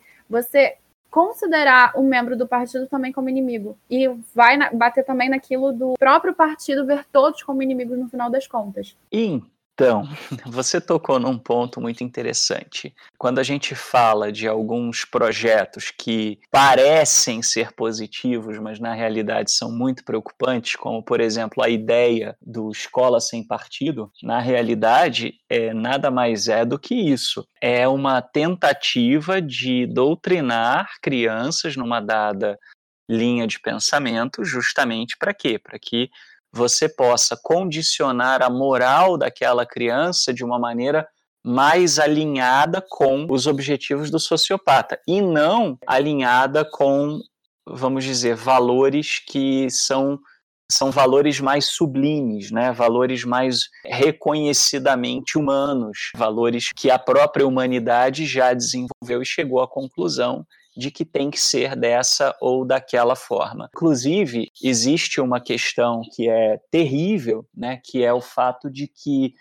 quando você tem uma tentativa exatamente de combater o ódio a intolerância, etc. Já no âmbito infantil, porque muitas vezes essa moral já constituída no adulto, ela se torna muito difícil de ser superada, isso, isso agora atualmente está sendo visto, está né, sendo demonizado também. Então, por exemplo, é, essa, esse conceito fictício de que existe uma ideologia de gênero, é uma ideia que foi lançada por um papado conservador, ultraconservador, que não é o papado atual do, do Francisco, né, do Papa Francisco, mas isso, isso surgiu e é um conceito que você não tem nenhum apoio, você não tem nenhum acadêmico sério dizendo. Você não tem nenhum apoio científico no Lattes, Não, né? nenhum. Então... Você, você não tem, você, você não tem nenhum estudioso sério dizendo, apontando, dizendo, não, realmente isso está acontecendo. Quando você vai atrás das supostas evidências disso são factoides ou são generalizações né, daquela metonímia perversa, como se você não tivesse problemas pontuais com professores em todo o planeta. Assim, ninguém sem consciência quando vê, por exemplo, uma professora nos Estados Unidos cometendo abuso sexual contra adolescentes, eh, ninguém em sã consciência diz que existe uma ideologia de abuso de adolescentes no sistema educacional americano. As pessoas entendem que isso é um problema pontual. Da mesma maneira, deveriam entender que existem problemas, é, problemas pontuais em tudo quanto é lugar e, obviamente, que existem problemas alguns problemas que precisam ser corrigidos com relação a determinadas condutas de professores em sala de aula, o que não pressupõe uma ideologia de gênero. Agora, o que, que realmente existe de uns tempos para cá é, está havendo um resultado. Existe uma maior conscientização por parte das crianças de que pessoas que se identificam de uma maneira diferente, que fogem um pouco do padrão normativo, também têm direito de serem tratados como pessoas é, merecedoras de respeito, de consideração, e não devem sofrer violência, não devem sofrer discriminação. Não é o fato de alguém ser homoafetivo que essa pessoa tem que ser vista como um bandido, como um elemento nocivo à sociedade ou merece apanhar, merece ser assassinado. Nós somos o país no mundo, um dos países que mais mata, por exemplo, pessoas de orientação homoafetiva. E isso é um problema, isso é um problema grave. Então, você conscientizar crianças de que isso é, de que isso é um problema e de que o diferente existe e o diferente não é um inimigo, isso é importantíssimo. Porém, que, que acontece? Hoje, as pessoas, por conta né, da, do susto que elas têm de, de repente, principalmente os baby boomers, caíram num mundo em que, de repente, tudo aquilo que ficava entre quatro paredes e que nós, analistas, já ouvíamos há muitos anos, né? A gente sabe que a humanidade não mudou porcaria nenhuma. A diferença é que hoje todo mundo tem Instagram, todo mundo tem Facebook. Essa é a diferença. Você, a diferença é que você fica sabendo.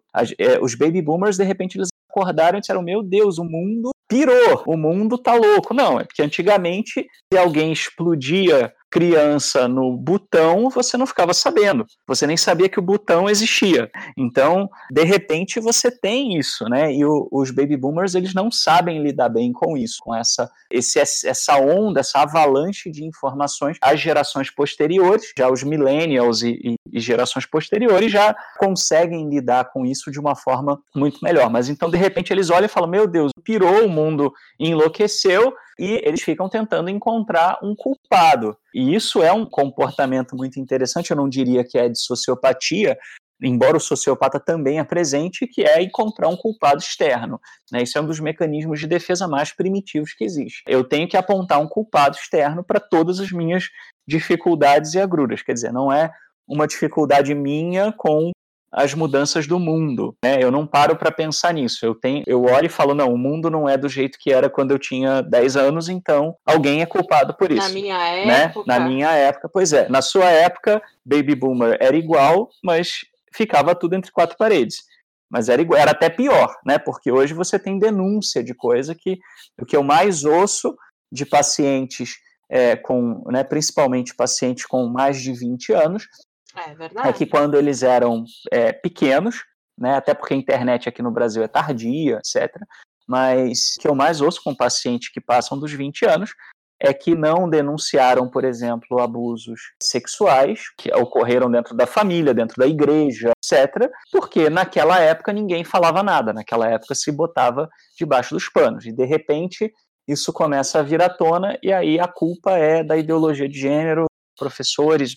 Não, o mundo sempre foi isso, só que agora isso está exposto a céu aberto e a gente consegue perceber que isso precisa ser tratado.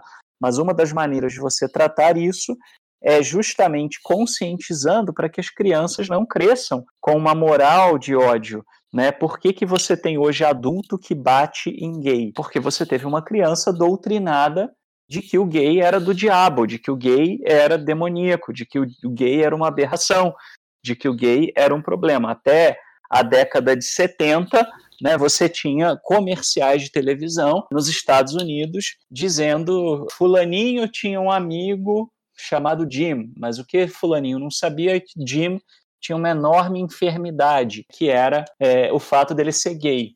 A, própria psiquiatria desconceitualizar da, da, homossexualidade como um problema de saúde, como um transtorno, é, de, como uma enfermidade, é muito recente. Também, salvo engano, década de 70.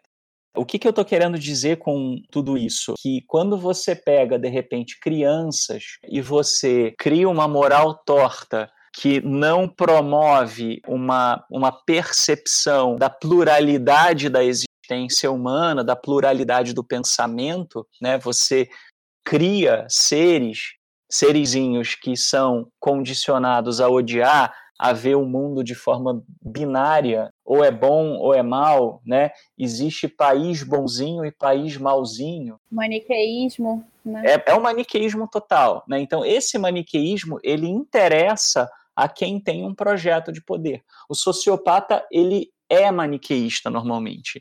Tá? Por quê? Porque ele precisa do maniqueísmo justamente para poder se manter numa posição idealizada enquanto ele odeia o outro. É, isso é mostrado de forma bem lúdica naquele desenho Megamente, né? Megamente, só que mostrado de forma invertida. O herói precisa do bandido, né? Do, vilão, né? E na realidade é, eles, eles precisam um do outro para poder se manter em posições extremamente antagônicas. Então, o partido precisa do Emmanuel Goldstein. Ele precisa da ameaça, ele, ele precisa de algo, né, de um demônio, diabo ideológico para lutar contra, para que ele possa ser o, o, o cavaleiro na, na, armadura brilhante. E a gente vê isso em algumas religiões, a gente vê isso, vê isso no, na tentativa né, de, de, de um revival do maniqueísmo na nossa sociedade. E ele é tóxico, porque a nossa sociedade ela não é assim. Aliás, uma das melhores coisas que surgiram hoje, isso já existia nos quadrinhos há algum tempo, mas na televisão isso é mais recente, é aquela série The Boys. Com certeza. Assim, mostrando exatamente isso. Que, aliás, eu acho que daria, daria um bom, uma boa resenha, um bom podcast essa série. E o que é justamente o quê? Né? Uma desconstrução do mundo idealizado maniqueísta. Eu acho essa série fantástica e um dia, quem sabe, é porque ela, como ela não vende um, um teor literário específico, a gente não, não trabalha assim com esse tipo de, de série justamente por isso, para não fugir do teor literário. Mas claro que como. Eu não conheço essa série. Amiga, vai assistir, pelo amor de Deus. The Boys é muito bom. Vai sair a segunda temporada agora. Eu não conheço. É na Amazon Prime. Ah, retomando a ideia dos quadrinhos, por exemplo, Naruto, para quem já é mais fã de mangás, etc e tal, você encontra, por exemplo, o personagem, para mim, o melhor personagem de Naruto é o Itachi. Por quê? O Itachi ele é um, é um personagem lá. Ele é um personagem extremamente paradoxal, porque ele, ele consegue ser altruísta ao mesmo tempo que egoísta. E isso se deve ao fato de que ele se coloca como um personagem pilar para ser centro do ódio. Porque se você tem um personagem pilar como centro do ódio, você tem a união dos demais que precisam odiar aquele personagem. Você encontra essa característica em Naruto como você está encontrando ela em, em 1984, né? Você melhor, você já encontrava em 1984. Sim, que é dar um inimigo em comum, né? Pois é, e quando você tem um inimigo em comum, então todos se unem contra esse inimigo em comum. Essa ideia, ela entra em várias obras, como por exemplo Naruto, como 1984, e eu acho muito interessante, porque é uma estratégia. V de vingança. Sim, e é uma estratégia meio que militar, né? Você pode perceber o quanto isso é eficaz quando você percebe que há situações em que a pessoa ela cai nessa posição de objeto de ódio de um grande coletivo, meio que de paraquedas, não vou dizer sem querer, né, mas de paraquedas. Isso aconteceu recentemente com o secretário de Cultura, quando ele fez um discurso e ele achou que seria uma brilhante ideia parafrasear o Goebbels. Ah, sim.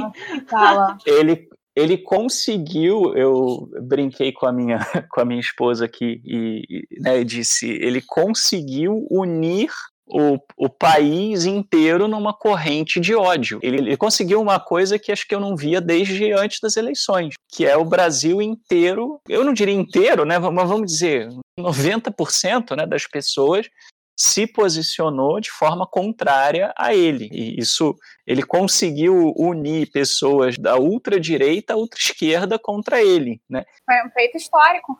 É, foi um feito histórico, sem dúvida. Né? E, e eu não vejo esse tipo de união desde que desde a morte do Ayrton Senna. Assim, pare como é útil o objeto de ódio, porque o objeto de ódio ele tem um poder muito, muito grande de fazer isso. É muito mais fácil, por exemplo, é, nós nos unirmos num ódio ao giló do que no amor ao queijo gruyère porque o queijo gruyère não é todo mundo que gosta. O giló é muito mais fácil você encontrar quem não goste. Então, o ódio ele unifica. Na internet hoje em dia tu tem o fenômeno da cultura do cancelamento, né?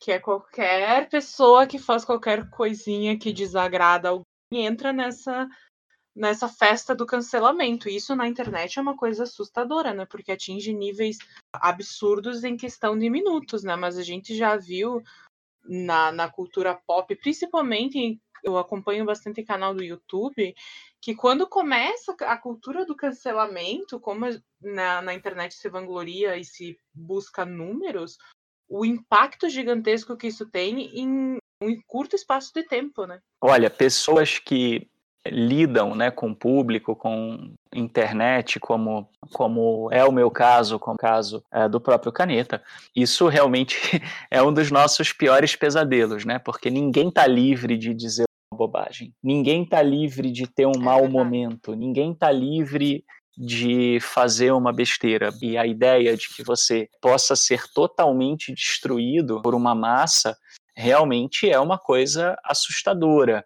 Né? Mas por que que isso acontece? Porque você vai trabalhar e você tem um chefe que torra a sua paciência o dia inteiro. E aí você tem esse chefe que torra a sua paciência o dia inteiro e você tem que ficar sorrindo para o seu chefe porque você depende daquele trabalho, porque você precisa, no fim do dia, comprar coco para o seu pastor alemão. Né? E aí você tem que ficar lá sorrindo e você tem que ficar fazendo cara de feliz e, e para onde vai toda aquela raiva? Para onde vai todo aquele sentimento? Você tem de repente um, né, uma criança de colo e você, se for uma pessoa minimamente normal, você entende que a criança dá trabalho, criança grita, criança tira o seu sono, e isso gera toda uma raiva, toda uma frustração, todo um sentimento negativo, mas você vai meio que blindar a criança daquele sentimento. Então, onde você descarrega isso tudo? A gente precisa ter uma descarga das nossas emoções, dos nossos sentimentos negativos. Isso é uma coisa necessária. E aí, quando você dá para a pessoa um objeto de ódio, você diz assim: deposite aqui toda a sua raiva. Vamos pensar nisso como um mecanismo de dominação de um governo, por exemplo, como que acontece em 1984. Você tem um governo altamente opressor, altamente invasivo, e isso faz com que haja um mecanismo de que, que, gera um ódio terrível nas pessoas, gera raiva, frustração, angústia, decepção, é, irritação, tudo quanto é sentimento negativo que você pode imaginar. O que que o governo cria? Um momento em que você é praticamente você é condicionado a botar aquela raiva para fora, botar aquele ódio para fora. Porque se você esvazia isso, isso diminui a sua capacidade de protestar contra o governo. Eu já gastei todo o meu ódio naquela criatura. Então eu me alivio e naturalmente sobra menos ódio para me impulsionar numa cruzada contra uma outra pessoa. Então, o sociopata ele vai escolher inclusive objetos de ódio na sua relação com as suas vítimas, justamente porque é, ele sabe que enquanto a vítima está ocupada odiando, canalizando aquele ódio ali para aquela pessoa, é menos ódio que vai sobrar para o sociopata ter que lidar. É, isso que eu estou dizendo para vocês não é necessariamente um plano maquiavélico do sociopata. Tá? Alguns desses mecanismos que o sociopata tem, eles são feitos de uma forma meio que, meio que automática, meio que mecânica do sociopata, da mesma maneira que você, quando está dirigindo, você não pensa né, na sua mão passando a embreagem, no seu pé pisando no freio. Você faz de forma automática. Tá? Então, não é que o sociopata ele elabora um plano né, na sua mente, assim, etapa número um, fazer isso, etapa número dois, fazer aquilo. Mas são dinâmicas automáticas inerentes à sociopatia. E inerentes à sociedade, né, no final das contas. Na realidade, existe a, chamada psicologia das massas, que fala que uma massa ela pode ter comportamentos que são muito menos morais do que um indivíduo tem. Isso por uma série de razões. Aliás, existem obras que lidam com isso. Nossa, o Senhor das Moscas. É, o Senhor das Moscas é um exemplo disso. Aliás, a raiva deles, matem o bicho, cortem-lhe a cabeça. Basicamente é isso, uhum. o bicho é construído. Só para finalizar, é, a gente percebeu quanto isso tudo é assustador. O sociopata ele vai usar isso para cercear todo mundo, certo? Sim, sim, o sociopata ele tem o medo como um instrumento, né? Isso é muito bem mostrado, por exemplo, em Guerra nas Estrelas. Guerra nas Estrelas, os Sith, que são vamos dizer assim, uma, uma personificação, são personificações né, do, do demôniozinho que a gente tem, né? Esse sociopata, ele está identificado. O próprio Dark Maul, inclusive. Sim, ele chega a aparecer, né? Fisicamente. Acho que até nem precisava de uma referência tão, tão, tão explícita assim, né? O público. Ah, para os fãs de Star Wars precisava. Mas a Camille está em guerra com os fãs do Star Wars, né? Mas é, a, a, ideia, né, do demônio, né, é, que a gente tem dentro da gente, ela aparece muito bem no, no Sith. Só que o, o sociopata ele é aquele que está praticamente identificado com isso, porque assim, eu quero deixar claro uma coisa, tá? O sociopata ele não age de forma negativa o tempo inteiro. Ele age em favor do desejo dele. Se o desejo dele for uma coisa que, por acaso, vai ser benéfica e boa para as pessoas em torno, maravilha. Por exemplo, o sociopata que quer ir à Disney e quer levar a família dele para Disney porque é mais fácil ele levar a família dele para Disney do que ele ir sozinho e ter uma série de complicações por causa disso. Então ele vai levar a família dele para Disney. Então, reparem, né? A questão é que a gente identifica o sociopata a partir do comportamento negativo. É o momento em que o sociopata se diferencia de uma pessoa comum. Mas não quer dizer que o tempo todo o sociopata está agindo de forma negativa. Eu acho que isso é importante ficar claro. Tá? Embora eu tenha fugido um pouquinho da pergunta. Tá? Mas voltando para a pergunta, o que, que o sociopata vai fazer? Ele vai usar tudo em favor do desejo dele inclusive o fator medo. Como é que ele vai lidar com a questão medo? O mais comum ele usar daquele mecanismo dual sobre o qual nós falamos. Né? Ele pode gerar um medo com relação a uma ameaça externa, ou ele pode usar do mecanismo de voltar o sujeito para dentro de si. E esse eu diria que é mais comum ainda, que é o medo, é fazer o sujeito, vamos dizer, ter medo de perder o, o, olhar daquele sociopata. Né? E como é que ele faz isso? Colocando justamente o sujeito em dúvida com relação a si próprio. Então, assim, por exemplo, é muito comum pacientes que têm pai sociopata, mãe sociopata, dizerem que os pais, eles vivem falando assim: você não consegue, você é incapaz, você não vai dar certo, você faz tudo errado, não aguento mais ter que limpar as suas sujeiras, para não dizer outro, né, menos educado, né, o, o pai sociopata, no fundo, muitas vezes, o que que o pai sociopata ele não quer? Ele não quer ser ultrapassado pelo filho, ou às vezes pode ser, por exemplo, uma mãe que quer ter um bebezinho para sempre e que não quer que o filho cresça, que quer manter o filho numa relação de dependência. Então, tudo que o filho faz está errado, nada do que o filho faz está certo. O filho vai e, e, faz algo até para o sujeito, para a pessoa, como por exemplo, tem casos de paciente que vai e compra um presente para um pai, para uma mãe, o presente é menosprezado. Quer dizer, até aquilo que normalmente na nossa sociedade é enaltecido, isso pode, por um sociopata, ser menosprezado se for do interesse do desejo dele. Lógico, né? Que o que eu estou dando aqui de exemplos, tá? O fato de você ter um, um exemplo pontual de uma coisa não, não significa que a pessoa seja um sociopata tá? Apenas o sociopata ele vai se caracterizar pela presença desses mecanismos o tempo todo. Algum momento mais perverso, né? Algum momento em que o diabinho ele prevalece, todos nós temos. Tá? Pra, antes que alguém chegue e fale, meu Deus, todo mundo ao meu, meu redor é sociopata. Não.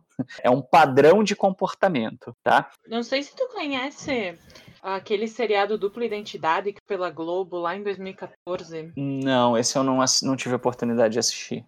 Ele é antigo, mas uh, eu achei ele muito bacana. E agora, tô falando dessa questão do medo, me lembrou muito esse seriado. Eles tratam um personagem que ele é um, um, serial killer, e então eles meio que trabalham a série em dois núcleos, né? Então tem a parte dele com as vítimas e tudo mais, e tem esse relacionamento, entre aspas, amoroso que ele tem com uma menina. Eu tava me lembrando muito disso porque a dinâmica dele era muito assim. Ele colocou muito tempo, muita dedicação em cima da, dessa relação para fazer com que a, essa menina ficasse completamente dependente dele, até que chega um momento em que ela chega no estado em que ele quer e ele marca um jantar com ela e não aparece. E ela tenta se matar por causa disso, porque ela acha que ele simplesmente não quer mais ela. Ela começa a achar que ela fez uma coisa errada e ele volta mostrando para ela como ela fica sem ele. E ela chega num nível de submissão absurdo depois disso, pelo medo que ela tem de como ela fica sem ele, de como ela entra num estado de desespero quando ele não tá por perto.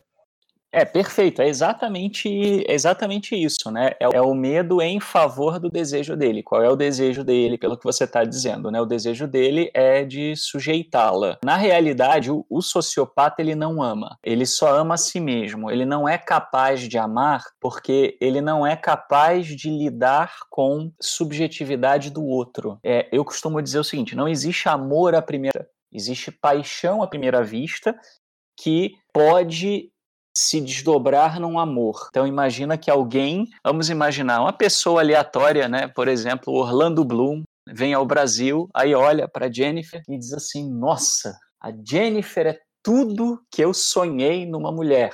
Meu Deus, quero. o que o que né, o que é que o Orlando Bloom sabe sobre a Jennifer? Sobre a subjetividade da Jennifer? Nada. Ele olhou para Jennifer e viu coisas, traços que ele identificou com coisas pelas quais ele tem, ele tem afeto. Pode ser das coisas mais variadas possíveis, né? Pode ser o perfume usado, o tipo de roupa, o olhar, trejeitos, a forma de falar, os, enfim, o que, o que for. O que, que acontece? Aí existe a paixão. Então imagine que a Jennifer e o Orlando Bloom começam né, um relacionamento extremamente caliente. Eu amei cenário, continua. Amei, pode continuar. E aí, E aí, num dado momento, obviamente, o que vai acontecendo? Naquele momento, o Orlando Bloom ele olhou para Jennifer e ele achava que a Jennifer era o ideal dele de mulher. Né? Evidentemente que a Jennifer não é o ideal de. Não, não estraga. A Jennifer é a Jennifer.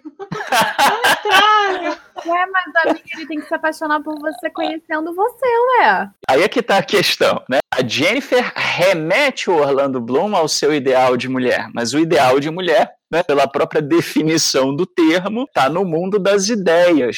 É aquela perfeição da ideia que Platão já dizia milênios atrás. Então ele tem uma ideia e ele enxerga na Jennifer traços daquela ideia, então ele projeta a ideia inteira na Jennifer.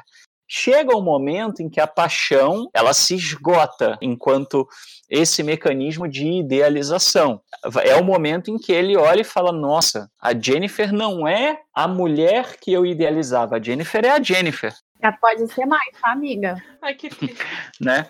E aí, nesse momento, você pode ter duas, duas situações. Situação número um, o desinteresse. Ele pode olhar e falar: olha, não, realmente não é, não é nada do que eu imaginava, etc. Vou seguir a minha vida e vou atrás de uma outra pessoa. Voltamos né? à realidade, amiga, desculpa. Pô. Ou pode acontecer, pode acontecer uma outra coisa. Pode olhar e falar, nossa, a Jennifer realmente ela não é o que eu imaginava que ela era. Poxa, mas até que a Jennifer é jeitosinha. Ai, vamos então, ficar nesse cenário. Né, vou, vou me manter com a Jennifer mesmo assim. Isso é o amor. É quando cai a idealização, eu enxergo o outro e eu desejo o outro, mesmo o outro não sendo o meu objeto ideal. Então não existe amor sem frustração, não existe amor sem a percepção do outro. E aqui, obviamente, a gente deu um exemplo que é o mais claro que é das relações é, amorosas, né, porque elas são mais intensas, então é mais fácil a gente perceber esse mecanismo, mas existe isso em todas as relações. A amizade acontece isso. Você conhece uma pessoa falando, nossa, fulano é muito legal. Aí começa a, a se relacionar com a pessoa, hum, não é nada do que eu imaginava. É, esse é o famoso pedestal, né? Exato. Eu com a Camille. Né? Então, é, aí entramos em polêmica. Me senti ofendida. Mas. Mentira, você percebeu que eu era muito mais, né? Eu percebi. Aí, aí você tem uma. Aí você tem uma situação em que é uma evolução da paixão para o amor. Aliás, tem uma, uma psicanalista que lançou recentemente um livro muito interessante que é As Cabanas que o Amor Faz que fala um pouco sobre isso. É, salvo engano, acho que é da Ana Sui. O que, que acontece? Então, o sociopata, ele é incapaz de amar, porque ele não atravessa o momento da idealização. Ele não quer o sujeito com toda a sua, com perdão do pleonasmo, subjetividade. Ele quer o sujeito esvaziado de si e preenchido dele que foi exatamente o que a Jennifer falou. E essa série You, ela mostra isso. De novo, alerta para o spoiler. No momento na segunda temporada em que a personagem, a, a, a coadjuvante dele, é, ela se torna exatamente o que ele queria, ele se desinteressa e parte para outra. Então não há um amor do, soci, do sociopata por ninguém além do amor narcisista. A única pessoa que o sociopata enxerga é ele mesmo. Então ele não é capaz de amar outra pessoa que não ele. E isso, inclusive, é uma coisa que gera um certo, uma certa perplexidade em algumas pessoas, por exemplo, que têm relatos de sociopata na família. Né? Tem um paciente, tem um, uma paciente tem uma prima muito próxima e essa prima cresceu junto com ela e tudo que ela quer é ser amada por essa prima. E é muito difícil para ela entender que a, a prima não tem a capacidade de, não é nem que a prima não queira apenas, ela não tem a capacidade de, porque ela não tem o que é necessário para que o amor se constitua, tá? Então, o sociopata, ele vai usar de tudo quanto é mecanismo em favor do desejo dele. E a hora que o desejo dele mudar, ele simplesmente troca e vai idealizar a partir de uma outra de uma outra pessoa, de um outro objeto. O sociopata não necessariamente vai te excluir da vida dele, mas assim, ele vai ter um momento com você onde ele é extremamente sedutor e depois ele vai te usar, fazer de gato sapato e te guardar na prateleira. É, o interessante é que em 1984 você vai encontrar, por exemplo, no, a questão do cerceamento, do, do, do uso do medo do sociopata, o quarto 101, né? Perfeito. Exatamente, o quarto 101 é, é justamente isso, né? É o, é o medo como uma função de submissão. O mais comum, voltando, a gente até acabou tergiversando um pouco, mas foi bom, né, para falar um pouquinho sobre esse mecanismo do, da a relação do sociopata com o amor. O quarto 101, ele mostra exatamente isso, né? O sociopata, ele usa disso, né? Dessa coisa de você não é capaz, não vai lá que é perigoso, não faz isso que você vai dar com os burros na água. É, se você ficar sem mim, você nunca mais vai encontrar alguém que ame você como eu amo. Ele usa do medo para quebrar o sujeito. E qual é o objetivo final do sociopata? é exatamente que o sujeito abdique de si. E nada mais próximo a você abdicar de si, da sua individualidade, do que você abdicar dos seus desejos. O que, que representa o desejo do Winston? A Julia. Porque o, o, o desejo ele é exatamente isso, né? Ele é aquele objeto que vem e bagunça a sua vida. Então, a gente está falando muito de relação amorosa porque é mais fácil, mas vamos pensar também numa relação de, com comida, né? Você fala assim, eu tenho que fazer regime. Aí vem o Pizza Hut e lança uma promoção, duas pizzas por R$19,90. Aquele objeto do desejo bagunça a sua vida. Você estava bem organizadinho com relação ao, ao regime, à dieta, poder colocar né, aquele aquele biquíni no verão e de repente vem né, o objeto e, e, bagunça a tua vida e, e, e vira tudo de pernas para o ar. O desejo ele tem essa capacidade. Isso não é necessariamente ruim. Ceder ao desejo totalmente, sim, né? Que é o, é o contraponto literário do 1984. E se um dia vocês fizerem essa resenha, me convidem que eu terei todo o prazer de, de avaliá-la com vocês, que é Admirável Mundo Novo. Né, do Aldous Huxley. Então, a Camille pode falar um pouco mais sobre, sobre essa relação do Orwell com o Huxley né, depois. Mas o, o desejo desmedido, ele também é ruim, ele não é, ele também não é bom, mas a ausência de desejo é a morte do sujeito, né? Só não deseja algo quem morre. Então você matar o desejo é uma morte, né? E é é irônico 1984 porque o Winston ele questiona se ele vai se ele vai morrer, né? Se ele será morto. E na realidade ele sofre uma morte. O Winston é morto. O que que sobra, né? Sobra um fantasma, né? Ou melhor, nem nem um fantasma, sobra a parte física, né? Sobra uma casca do, do, que um dia foi o Winston, né? E é o que o sociopata faz, né? O sociopata ele mata o sujeito, ele mata o desejo do sujeito e usa o medo também como esse mecanismo. Isso aí foi profundo, né? E a gente pode finalizar por aqui, porque nenhuma frase vai ser mais bonita que essa. e, bem, é isso, gente. Uh, eu quero agradecer de novo a presença do Felipe, porque foi realmente muito gratificante ter você aqui. Você falou super bem, você explicou. E o que é mais importante, quando a gente quer saber alguma coisa sobre psicanálise, psicologia ou qualquer área do saber, eu acho que a gente tem que sempre procurar um especialista para isso. Você falou super bem, fez várias ligações literárias maravilhosas com 1984 e ajudou a gente a ter a fazer esse trabalho aqui que foi para mim um dos melhores, uma das melhores coisas que a gente conseguiu aqui no Caneta. Então, Felipe, muitíssimo obrigada pela sua presença hoje, foi super importante. Agradeço também a Companhia das Letras por ter cedido 1984 para gente. Essa edição nova de luxo incrível, que é super contemporânea, atualizada, trabalhando o período Trump, trabalhando várias re relações que podem ser feitas em 1984 para entender a diversidade do texto. E, gente, acompanha a gente nas redes sociais tanto a gente quanto o Felipe. Nos banners de divulgação, a gente vai deixar o Facebook do Felipe para vocês conhecerem e, e, o canal dele no YouTube. Então, é isso, gente.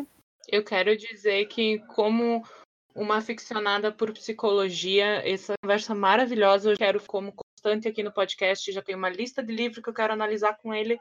Já quero várias conversas aqui e eu quero terminar com dizendo Orlando Bloom, beijo me liga. Essa foi a melhor finalização possível. Gente, muito obrigado, Camille, muito obrigado pela oportunidade. Jennifer, muito obrigado pela, pela oportunidade. É, foi um prazer estar com vocês. Eu sou muito fã do trabalho do, do Caneta. Espero poder estar com vocês em outras oportunidades. Então é isso, gente. Um beijo de todo mundo aqui, um abraço do nosso mascote e até a próxima. Tchau, tchau.